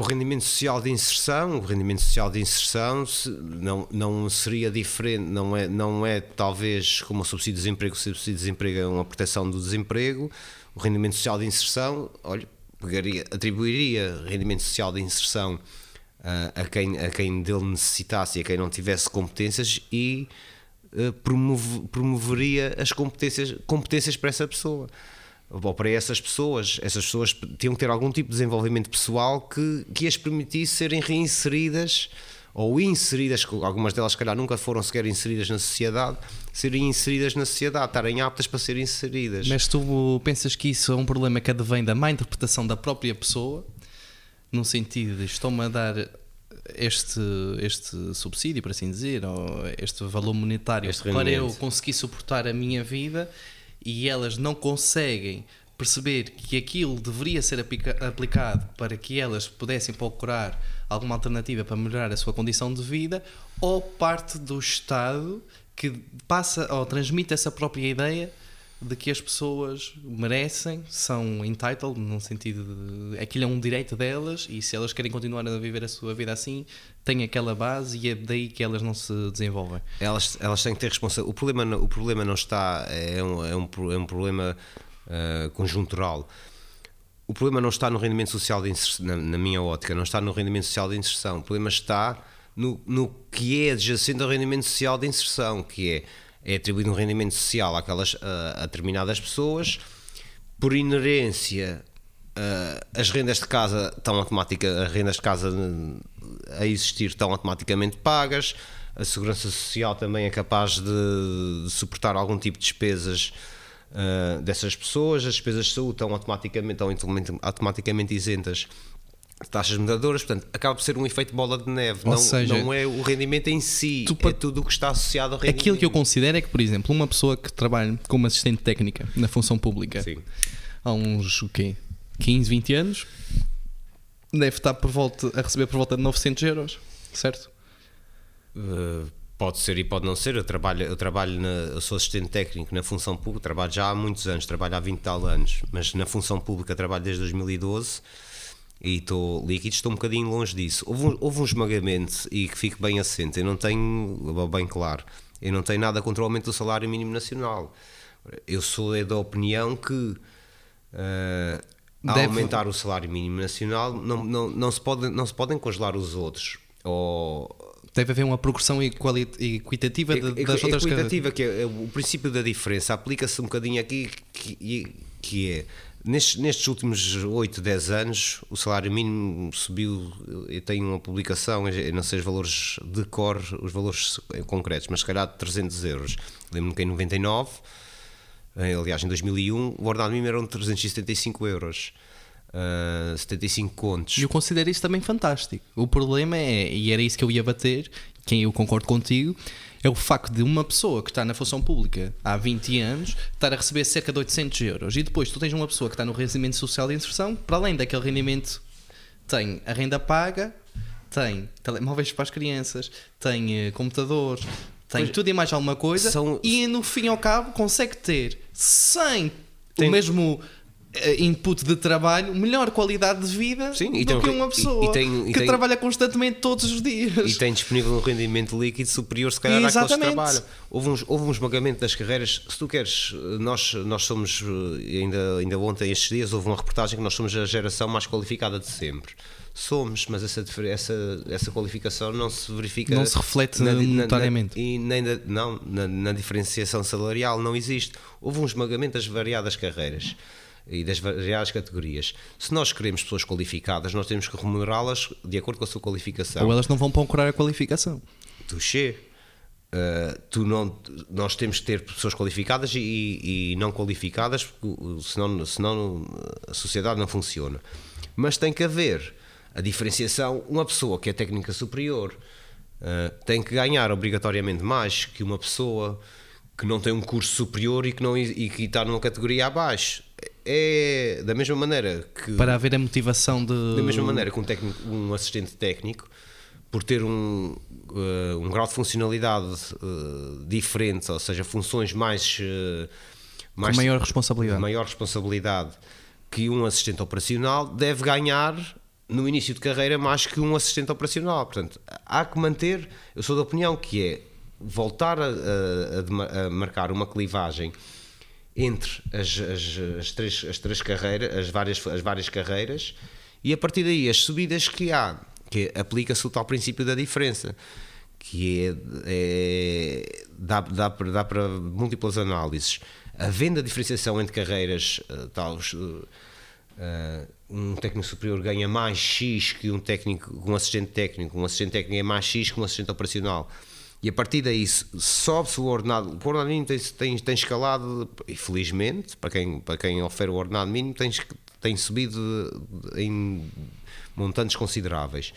A subir da mesma maneira, é garantida, é garantida a clivagem entre categorias e a partir daí sobe, sobe 30 no, na base, sobe 30 no meio, sobe 30, sabes, sobe, sobe 30 em categoria, porque já se garantiu inicialmente a diferenciação entre carreiras. Consideras que se entra por uma espécie de tentar criar uma igualdade que no fim ao cabo se nivela muito por baixo e não permite a progressão e o desenvolvimento Sim. pessoal e lá está, não, não é benéfica para o aumento da produtividade, porque não. as pessoas ficam desmotivadas porque não há meritocracia e sentem que não há necessidade de dar um pouco mais porque veem o benefício inerente a e esse... os de baixo a subir e os deles estagnados, ou a subir em montantes inferiores aos que os de baixo subiram. Portanto... Consideras que essa possa ter sido uma das principais causas que nós hoje em dia dizemos que a função pública trabalha mal? Porque as pessoas estão desmotivadas? As pessoas estão desmotivadas e as pessoas estão, as pessoas estão desmotivadas é um, é um facto. Que a função pública trabalha mal por esse facto, eh, não te sei dizer. Eu acho que em determinada altura a função pública funcionou muito por, eh, por apadrinhamentos. Uh, e então era, era, era conhecido de, era sobrinho de, era primo da prima do tio, uh, e então punhas, era contratado. E tens hoje em dia, e, e isso verifica-se a qualquer serviço que tu vás, uh, da função pública, tu chegas, consoante o, o, diferente serviço, tu tens um atendimento ou, ou é-te prestado um serviço, dizes sim senhor, precisei, foi aquilo. Se tiveres que pagar, há serviços que tu pagas, se tiveres que pagar, pagaste e tiveste. Há outros que tu chegas e, e tu olhas e tu não és, tu não és servido, não te sabem responder, estão, estão numa determinada categoria, mas se calhar não desempenham.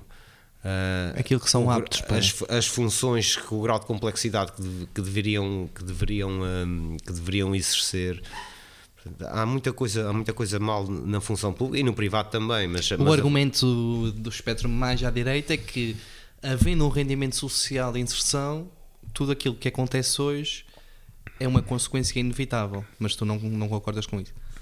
O no sentido de que, a partir do momento que se atribui aquele rendimento mínimo, em que as pessoas têm, uh, olham para aquilo como um direito adquirido uhum. e vão beneficiar dele independentemente do que façam, que a fase que nós estamos a viver hoje é inevitável. Concordas? Em parte, uh, são beneficiárias de um rendimento, aconteça o que acontecer. Regular, regular a atribuição do rendimento. Não, eu não estou a dizer O que eles dizem é que, com este argumento, o que defendem é que devem extingui-lo. Porquê? Porque lá está. Porque aquilo que nós vivemos e esses, esses defeitos que são visíveis e que qualquer pessoa que faça uma análise sincera, embora eu também me identifique numa ideologia mais à esquerda e também concordo com a sua atribuição, a verdade é que fazemos uma análise concreta daquilo que, que acontece na sociedade, aquilo que é a prática, nós verificamos esses defeitos e esses abusos e esse, esse mau uso do, do propósito do, do rendimento. Dar, não tem que dar uma contrapartida. Não. Mas o que, é que tu, o que é que tu dizes sobre este argumento? Porque é um argumento forte, reconheço. É um argumento forte e é um argumento que faz algum sentido se se, se mantiver assim vai correr, vai correr sempre mal. Não pode ser uma atribuição ad hoc uh, e não pode ser sem, contra, sem uma contrapartida. Tem que haver um, algum tipo. Porque há sempre, há sempre alguma coisa para fazer. O mundo não para e nem o tempo. O, o, tempo de agora já não é o tempo de há um segundo, já, já passou. Uh, há sempre alguma coisa a fazer. É-te garantido, é-te garantido um, um nível mínimo de subsistência. É-te garantido. Mas é-te garantido com qualquer tipo de contrapartida. Tem que haver. Tem que, tem, tem que ser incutido algum tipo de responsabilidade nas pessoas e não só. As pessoas confundem muitas vezes, e eu digo isto também muitas vezes, que é confundem direitos adquiridos com direitos garantidos. Uh, e nós e os Estados, uh, os Estados, os Estados de Providência, muitas vezes fazem também essa confusão, mas ao contrário. Uh, é os direitos os direitos adquiridos eles dão-nos como, como garantidos. E não pode ser, tem que haver uma linha que separa os dois tipos de direitos. E tem que haver uma compreensão das duas partes. Quem dá o direito, quem, quem, quem, quem usufrui do direito. Tem que haver a responsabilidade, quem dá o direito tem que exigir, tem que incutir algum tipo de responsabilidade em quem uh, usufrui do direito e quem usufrui do direito já sabe que ao usufruir daquele direito vai ter que ter algum tipo de responsabilidade. Para não perder que, a consciência que há que haver que prosperidade, dia, há que haver trabalho. Isto é socialização, isto é cidadania, isto é educação. Tem que haver, não pode ser, tu não tens rendimentos, não tens rendimentos não, ou não trabalhas e tens e submetes-te ao rendimento social de inserção, é-te é atribuído o rendimento social de inserção, então a partir daí estás à tua vontade. Não pode ser. Tens de ter uma responsabilidade, tens de ter algum tipo de função, tens de ser funcional. Uh, as sociedades funcionam com funções. Começaste a trabalhar aqui ou em São Miguel?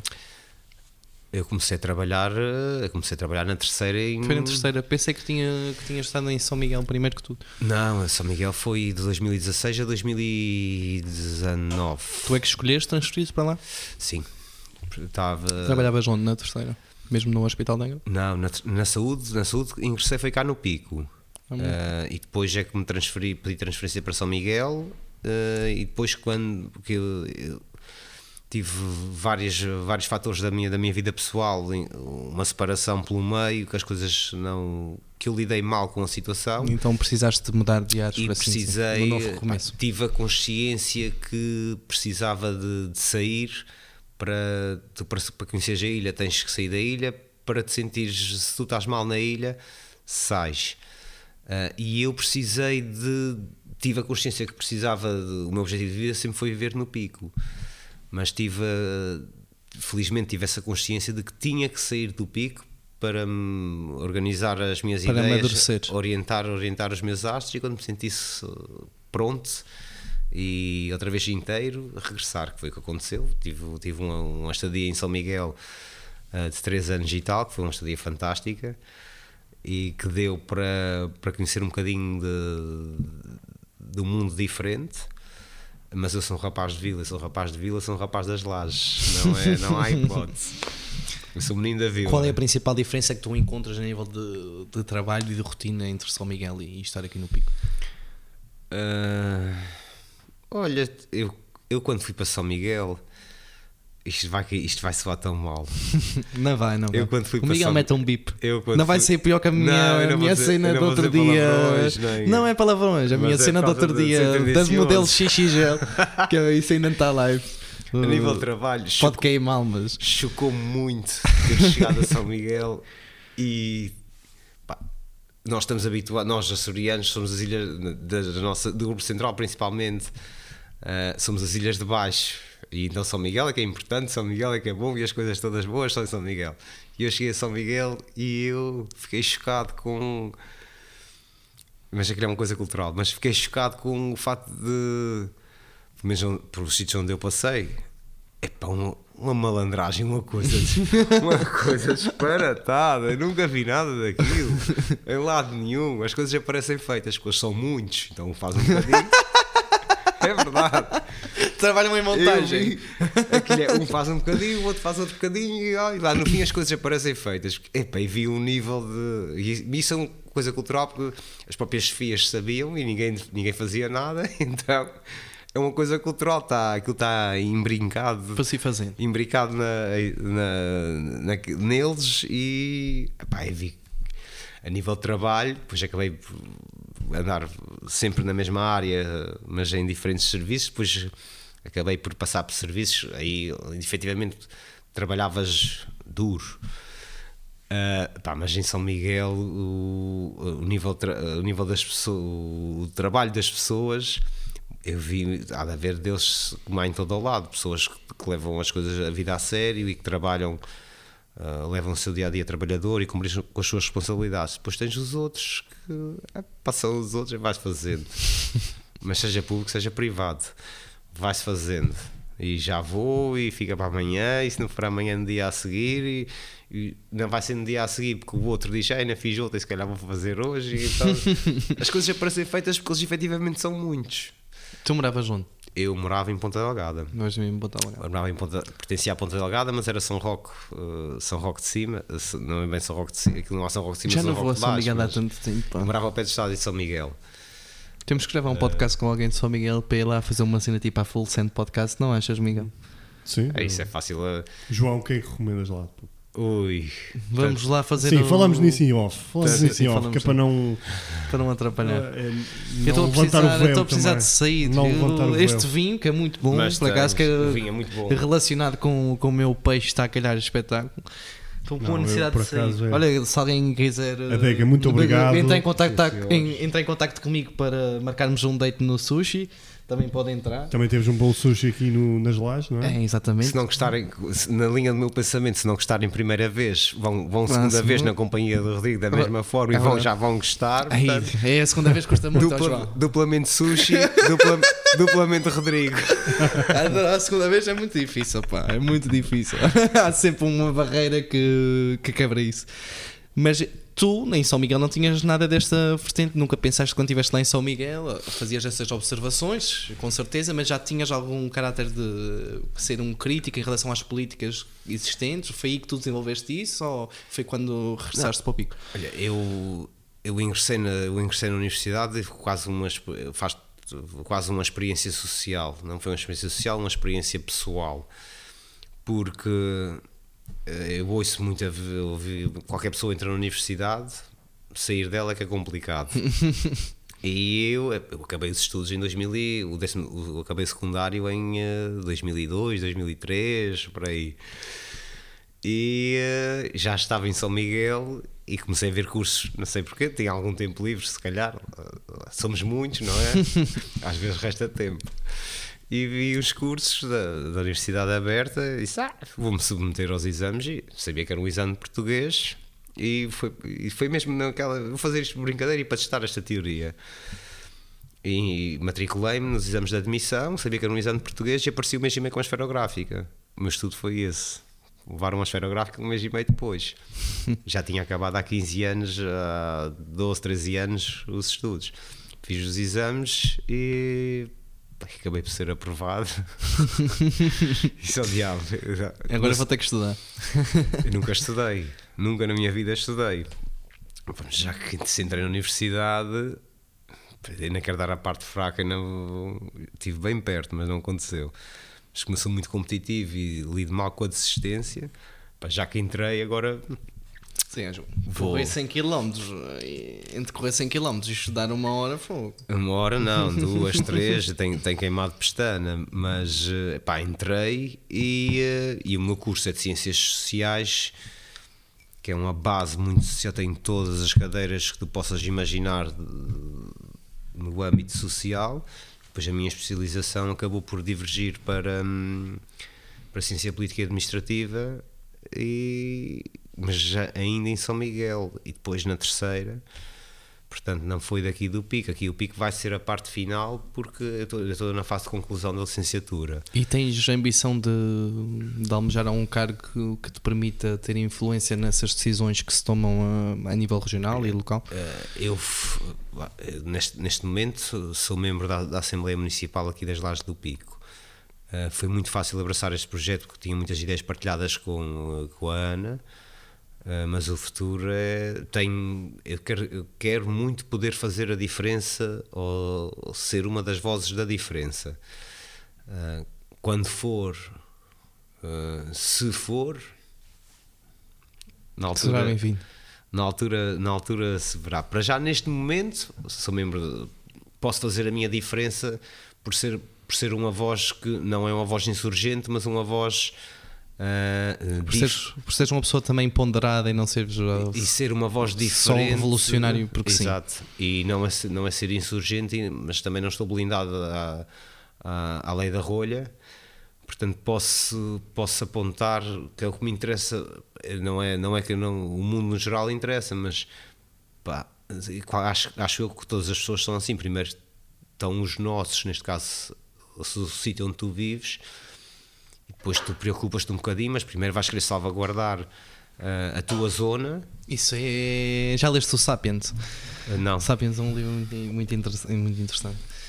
Mas basicamente a nossa espécie sobrevive à base disso. Nós organizamos em grupos, em comunidades, Sim. para ir sobrevivendo ao longo, ao longo dos tempos. E é normal que haja um bocado de- dessa, Tens- dessa ideologia de nos resguardar, de nos. pertence e proteção, é PP. de- acima de tudo, por isso é que eu também não, eh, não critico. Eu tenho. aprendi isto por acaso com alguma relativa facilidade, que foi antes de julgar alguém, meter-me no lugar dessa pessoa. E também não Isso é- critico em antropologia tem- Quem, faz, parte da, minha- eh, faz parte da minha formação. quem é de se São chama- Miguel e considera que os interesses deles são prioritários, porque eles são de lá, tal como eu considero os interesses da minha região, da minha localidade prioritários, não é? É claro que como eles são mais, a sua voz tem uma propagação maior, Claro. mas o, vá lá, a, a base daquela ideia está presente neles como está presente em nós, não são diferentes. E muitas vezes uh, os conflitos não são assim tão lineares quanto isso, porque nós muitas vezes não conseguimos meter no lugar de, de algum, de algum político de um país que tem uma determinada posição. Eh, Ou não concordamos com a ideia que ele, que ele tem, ou não conseguimos compreender no nosso espectro de vida. Porquê? Porque não estamos dentro do contexto dele e não estamos dentro do o que é que leva aquela pessoa a chegar ao ponto de tomar tal decisão. E as coisas não são assim tão lineares. de- Por isso é que esta questão das guerras e tudo mais é, é complicado. Embora é óbvio que tudo o que é guerra e tudo o que é conflito seja censurável, não é? E, e é um compor- um comportamento que é de lamentar e que não deveria ser. Sequer eh, algo que nós devêssemos estar a discutir no, no Sim, ano de que- 2022 Que tivéssemos estar a, a, devíamos estar muito mais agora. preocupados, lá está, em organizar trilhos, em fazer corridas, em beber umas cervejas depois de umas corridas, em eh, trazer, eh, sei lá, pessoas com isso- caras bonitas para participarem nas nossas atividades. Mas isso é, é a tua, é a tua imagem do bem-estar. É a tua imagem do bem-estar. Exato, mas eu não. Já os outros lá. para- nas em outras mentalidades, as, as suas imagens de bem-estar podem. Eu não consigo conceber sentido- o eu porquê, também ou Mas- não consigo arranjar uma justificação plausível para certos comportamentos e para certas realidades que nós vivemos atualmente, mas eh, eu não vivi o contexto dessas pessoas, por isso é que não é assim tão fácil eh, censurar alguém ou criticar alguém de leve. Epá, é, realmente é um caminho também que me interessa e eu gosto muito de, de abordar este- estes assuntos. É, é complicado chegar a uma conclusão e eh, talvez por isso é que nós temos muitos partidos diferentes e muitos representantes diferentes e muitas ideias diferentes. Acho que nós temos muito muitos partidos diferentes porque ah, os próprios partidos acabam por, por se blindar numa ideologia, eles- uma ideologia estanque. Eles não permitem quase. de- os próprios partidos têm os seus estatutos e as suas ideologias tão vincadas e tão, tão demarcadas Que acabam por ficar desatualizadas. que é isso. O que é hoje não é amanhã. Ah, a realidade da amanhã, ou as necessidades da amanhã, se calhar, se, se calhar não, com toda a certeza serão, poderão ser algumas iguais às de hoje, mas muitas delas serão diferentes. Não, se não, não, não nos podemos blindar num bunker ah, porque o mundo gira, o mundo muda. E tu e não e acho eu que não, não incorres num erro de, de poderes abrir o. Eu dou muitas vezes o exemplo da, dos cavalos com as palas. Os cavalos com as palas conhecem, conhecem um campo de visão que é em frente e para ali é que está certo. Abres as palas, eles. Uou! Há mais coisas. Não tens que estar focado na. Ok, tu tens uma, tens uma orientação, mas essa orientação não implica que tu não possas olhar para os lados e tu. Isso são, são utopias. E- E, e tu ires as, buscar eh, um, um bocadinho aqui que é bom, tu vês que é bom e dizes, caraças, ali é fixe. Mas Aquele lá também tem uma coisa porreira e olhas atrás, é pá, mas dá. E tu apanhas um bocadinho de cada lado e tu vais amplia, vais, vais abrindo o teu campo e vais abrindo a tua visão. Vais retirando um bocado de conhecimento aqui e Sim, vais exatamente. construindo uma, Tu- tu vais fazendo um bolo com uma receita de várias ideologias diferentes, porque realmente, eh, lá está, é essa a minha teoria. Eh, a maior parte de, embora haja espectros diferentes e continua a existir sempre, e, e eles não desaparecem porquê? Porque de facto, sejam lá de direita ou de esquerda, tem que haver bons centros ali, tem que haver boas ideias, tem que haver eh, teorias que fazem sentido, porque se não fizessem sentido elas já estavam desatualizadas há muito e já tinham desaparecido. Mas como fazem sentido, eles mantêm-se. Porquê? Porque há pessoas que continuam-se a identificar com, com, com essas ideias, com essas ide- ideologias. O problema está em abrir de mão de uma estrutura de poder em prol de organizar essas ideias e de dar o braço a torcer no cômputo geral do que é ser de esquerda e de ser de direita para um bem comum. Ou seja, eles agarram-se às ideias boas para justificar ideias menos boas que têm, em vez de fazerem a tal cooperação das suas ideias boas de um Exatamente. lado com ideias boas do outro e tentarem eh, eh, caminhar num sentido de prosperidade e de desenvolvimento social. E aí é que está o poder. Eu não acho que, que esteja. É, é que está o problema. Eu não acho que seja um problema tão das ideias em si, das ideologias, mas do conflito de interesses inerente aos partidos e às instituições. Eu acho que o problema está no corpor- corporativismo e na instituição partidária e no conflito de interesse que a mesma detém e não na ideia em si, porque a ideia não é um problema, as ideias são partilhadas e as ideias servem para que as pessoas desenvolvam o seu pensamento crítico e tomem decisões. Tem que ver com isso tudo e tem que ver com a, blindagem que eles se impõem de assim é que está certo. E se não pensas assim, E- não pertence ao meu não grupo. és- Isso assim, exatamente, e se não for assim, estás errado. Até um relógio avariado está certo duas vezes ao dia. Ah, Sim. O Miguel acerta uma vez por dia. o relógio. Não, Costumo dar esse exemplo. Mas se ele estiver parado, duas- se, ele, se, se ele estiver parado duas vezes ao dia, ele vai estar certo. Que é como um relógio. E tu, tu até podes estar, tu não vais estar sempre certo, nem vais estar sempre errado. Em alguma fase tua- do teu pensamento, ou em alguma fase da tua ação, tu vais estar certo e vais estar errado. Podes ir buscar nas duas, nas du- tu podes até ser o que eh, 90% ou 24 horas, ou 22 horas do dia estás certo e duas horas estás errado, mas tu podes ir buscar aos outros lados eh, os bocadinhos das duas horas que eles estão certos. Não pode haver uma. eh, um- para mim, o problema maior é haver uma blindagem, uma blindagem eh, de ideologia e uma blindagem de visão.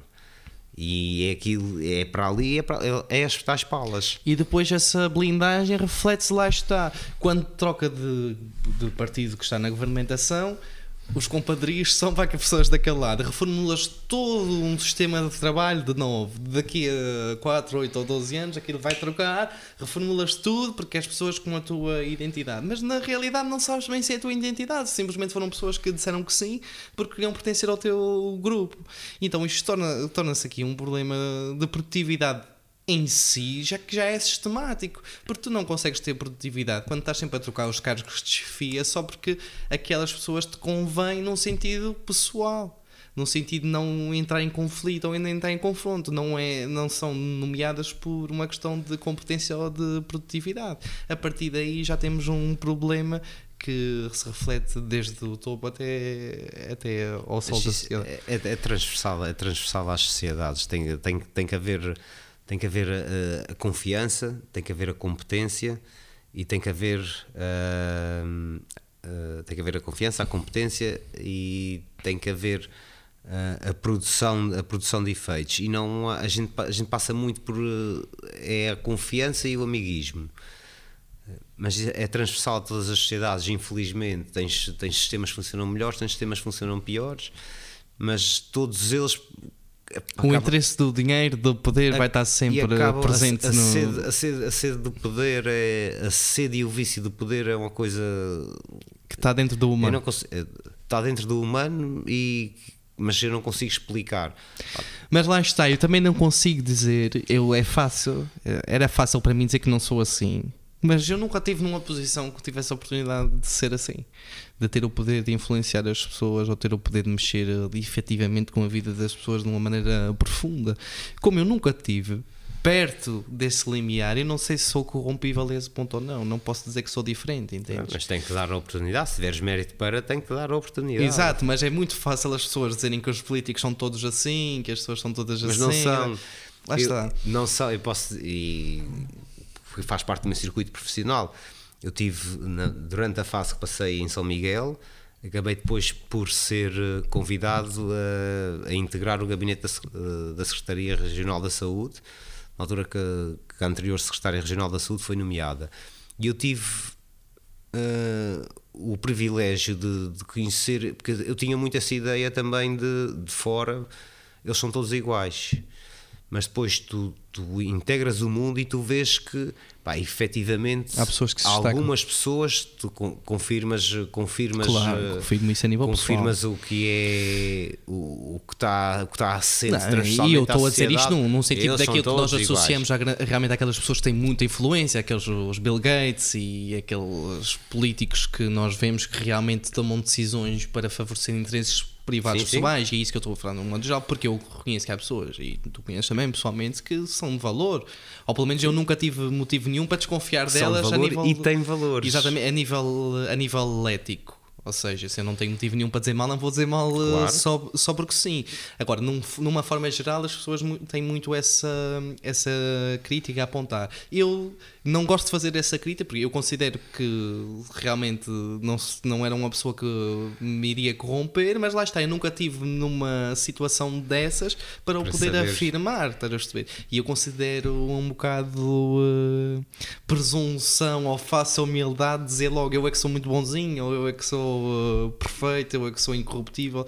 Acho que não é bem assim. De facto, as pessoas provam, estando no sítio e não, uh, não uh, tendo esse tipo de atitudes, não favorecendo por interesses pessoais, não dando um jeito a familiares, não uh, arranjando uh, emprego à namorada do filho, não é? Epá, eu acho que essas pessoas que realmente estão na posição e que não ou que estão na posição de poder fazê-lo, mas uh, escolhem continuar fazem. de, de forma íntegra, é que devem de- realmente Eu ser tive- realçadas. Não é as pessoas que dizem que os políticos são corruptos ou que são parvos. Mas, é, mas isso, mas isso está, está, quase- está institucionalizado quase. Os políticos são todos iguais e os políticos são os corruptos. E nós temos, perdão, nós temos felizmente eh, vivido e, e assistido a, a- a mudanças drásticas, quase de noite para o dia, em várias situações. Não vou identificar nenhuma em concreto pa- para não ser eh, agressivo barra ofensivo. Mas nós temos, temos visto que pessoas diferentes nos mesmos cargos têm feito se calhar em 4, 5, 6 meses, coisas que em 12 anos, não- em, em, em décadas não foram feitas. Eh, Eu tive o privilégio de, também me foram incutidas outras responsabilidades, de, de pertencer a um gabinete de, um governo regional eh, e conhecer, ter aquelas. Há sempre em todo o lado, em todos os pomares perfeitos, há, há maçãs podres.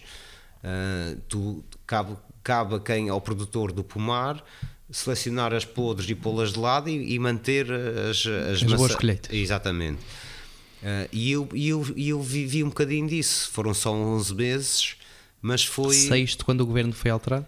Assim. Quando, quando Eh, houve quando- quando houve a coligação quando- e que o, quando houve as o eleições governo em, assumiu a eh, posse. sim. Mas não achas que isso é contraproducente? Então uma pessoa assume um cargo há 11 meses, de repente vai, todo o trabalho que tu desenvolves vai embora.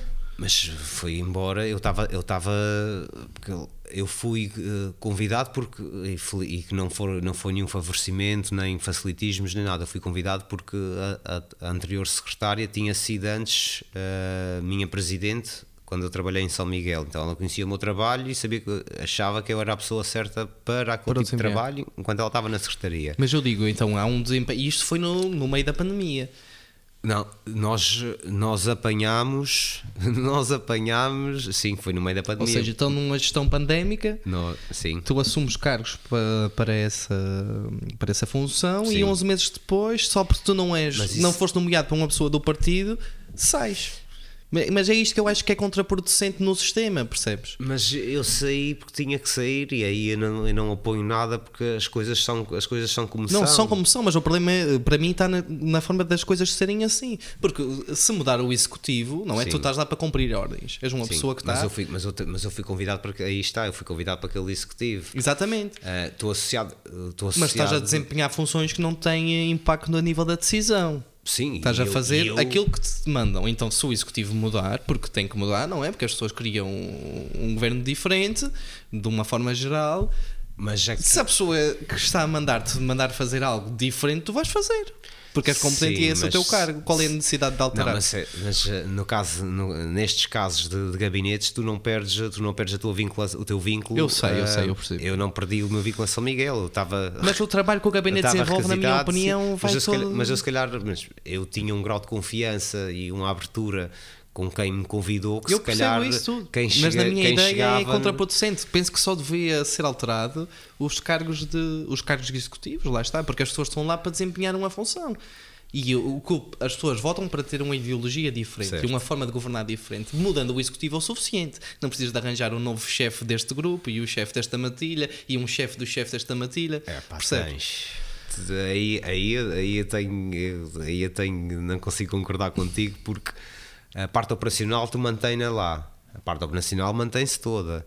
Mas consideras Agora, que, é, parte que é essencial mudar toda a equipa para. Não é, não é essencial, mas a partir do momento em que uma pessoa que encabeça um determinado executivo muda, ah, aquelas, aquelas ligações diretas, as primeiras ligações, o primeiro nível, tem que ser um nível de confiança daquelas pessoas. O nível operacional, ok, segue em ordem, está tudo ok. Ah, mestre manda marinheiro fazer. Ah, mas aquele, aquele primeiro, aquele circuito restrito de 5, Consideras que é fundamental a linha abaixo do, do executivo ser alterada num, Não, a linha mantém-se. num sentido de executivo- haver mais flexibilidade de comunicação, mais à vontade? A, a linha mantém-se porque, porque as, as funções estão as, as funções estão sistematizadas e estão, já estão mecanizadas.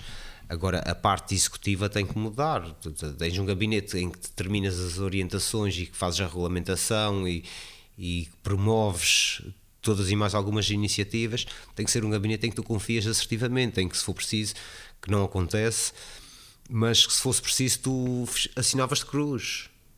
Uh, tem que ser pessoas da tua extrema confiança e que, e que te defenderão, uh, vão morder o que for preciso para te defender. E é, e é, aquele, e é aquele universo de 5, 6, 10 pessoas. Isso, claro, que tem que mudar. Pela Se- tua experiência, consideras que é fundamental muda, mudar? É, é muito importante. Eu, no meu caso, dir-te-ia, eu tenho, tendo tendências uh, a uma orientação mais esquerdista, enquanto profissional, iria desempenhar as funções de- com, a mesmo, com o mesmo profissionalismo que, que tinha desempenhado com, com a antecessora. Agora, em termos de ideologia, se calhar eh, ia haver ali um choque. Um conflito sobre certas medidas, um, então um conflito de interesses. Compreendes o porquê de não conseguir eh, desenvolver uma equipa de trabalho quando estavas muitas vezes. Mas não, não será saudável esse conflito?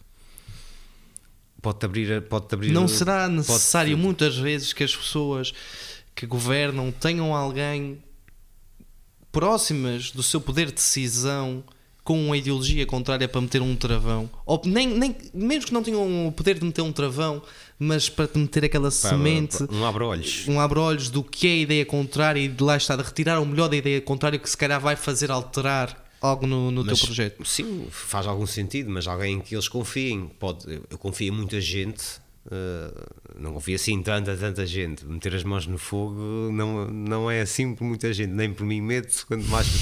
mas eu tenho, uma, tenho assim uma, uma empatia uma confiança com algumas pessoas que têm ideologias diferentes e que se eu trabalhasse. em Eras capaz de, de recrutá-las. seria capaz, mas lá está, tu conheces-las, tu já tens uma relação com antecedentes, outra coisa é mudando um executivo eh, e tu mantens ou, ou crias uma relação com quem já lá estava, mas cria do zero. E aí tu, por mais vontade que tu tenhas, vais ter manter sempre latente algum nível de desconfiança, porque tu não conheces. Se fosse alguém imaginando que, que na minha função estaria alguém que quem entrou depois já conhecesse e, e tivesse alguma, tivesse alguma, alguma relação de afinidade, até se calhar Faria sentido. poderiam manter uma ideologia diferente, mas já tem que haver, é, é um misto de, de confiança com mérito e Competência. e competência. Por isso, no meu caso, não fez todo o sentido, até porque a mudança foi, foi radical. A mudança foi radical e tinha que ser, tem que ser pessoas naquele nicho de pessoas em que tu tens, tu tens extrema confiança. Ah, e comigo ninguém me conhecia, portanto. Mil amores. João, mas vão-te começar a conhecer. Muito obrigado. Eu estou a imaginar que nós, quando colocarmos isso, vai demorar o quê, Miguel? 2 horas e 20 minutos até a Nike mandar um e-mail. Próxima maratona, vamos estar lá os dois a fazer. Boa. Tu duas horas mais rápido do que eu, mas com os Vaporfly nos pés. E meia maratona de Lisboa, vais assumir ou. Não, eu vou, quero fazer a maratona. Ok, queres fazer a maratona Quero de Lisboa é em outubro? É já este outubro. Não, este não. Este outubro há uma, mas essa não vou fazer. Não vais? Só farei possivelmente para o ano. Este ano tenho o Az- o Azores Bravos Trail na terceira. Eu, quando tu fores, eu assumo a fazer. A maratona, treino para a Tu maratona queres mesmo. maratona, maratona? quero. 2023 então. Está combinado. Tá Mas com o combinado. Vaporfly nos pés e está garantido este patrocínio. 2023. Apple Watch também. Ok. Mas vamos concentrar na Nike e pronto. Que lá na América o fuso horário é diferente e a gente lança isto muito cedo. Lá ainda são tipo 5, 6 da manhã, eles não veem isto. Eles por isso. funcionam em milhas Ah, Nike PT, quilómetros. Nike PT, exatamente. Eles não percebem bem esta merda, não percebem o alcance. Muito obrigado, João. Obrigado eu pelo convite. Grande prazer. Espero que consiga, espero consigas experimentar algum sumo daqui. Sim, quanto muito, olha, se o patrocínio de um date no sushi amanhã estiver ativo, já estou tranquilo. estou a precisar de treinar o meu cardio. Obrigado. Ok, já sabes. Se não gostares primeira vez, podes experimentar a segunda. exatamente, À exatamente. segunda vais gostar. Recomendo, olha, muito obrigado, meu amigo. Obrigado eu pelo Força, convite. hein? tudo bom para vocês também. E Nike, já sabes. Nike, já sabem. Obrigado. Obrigado eu.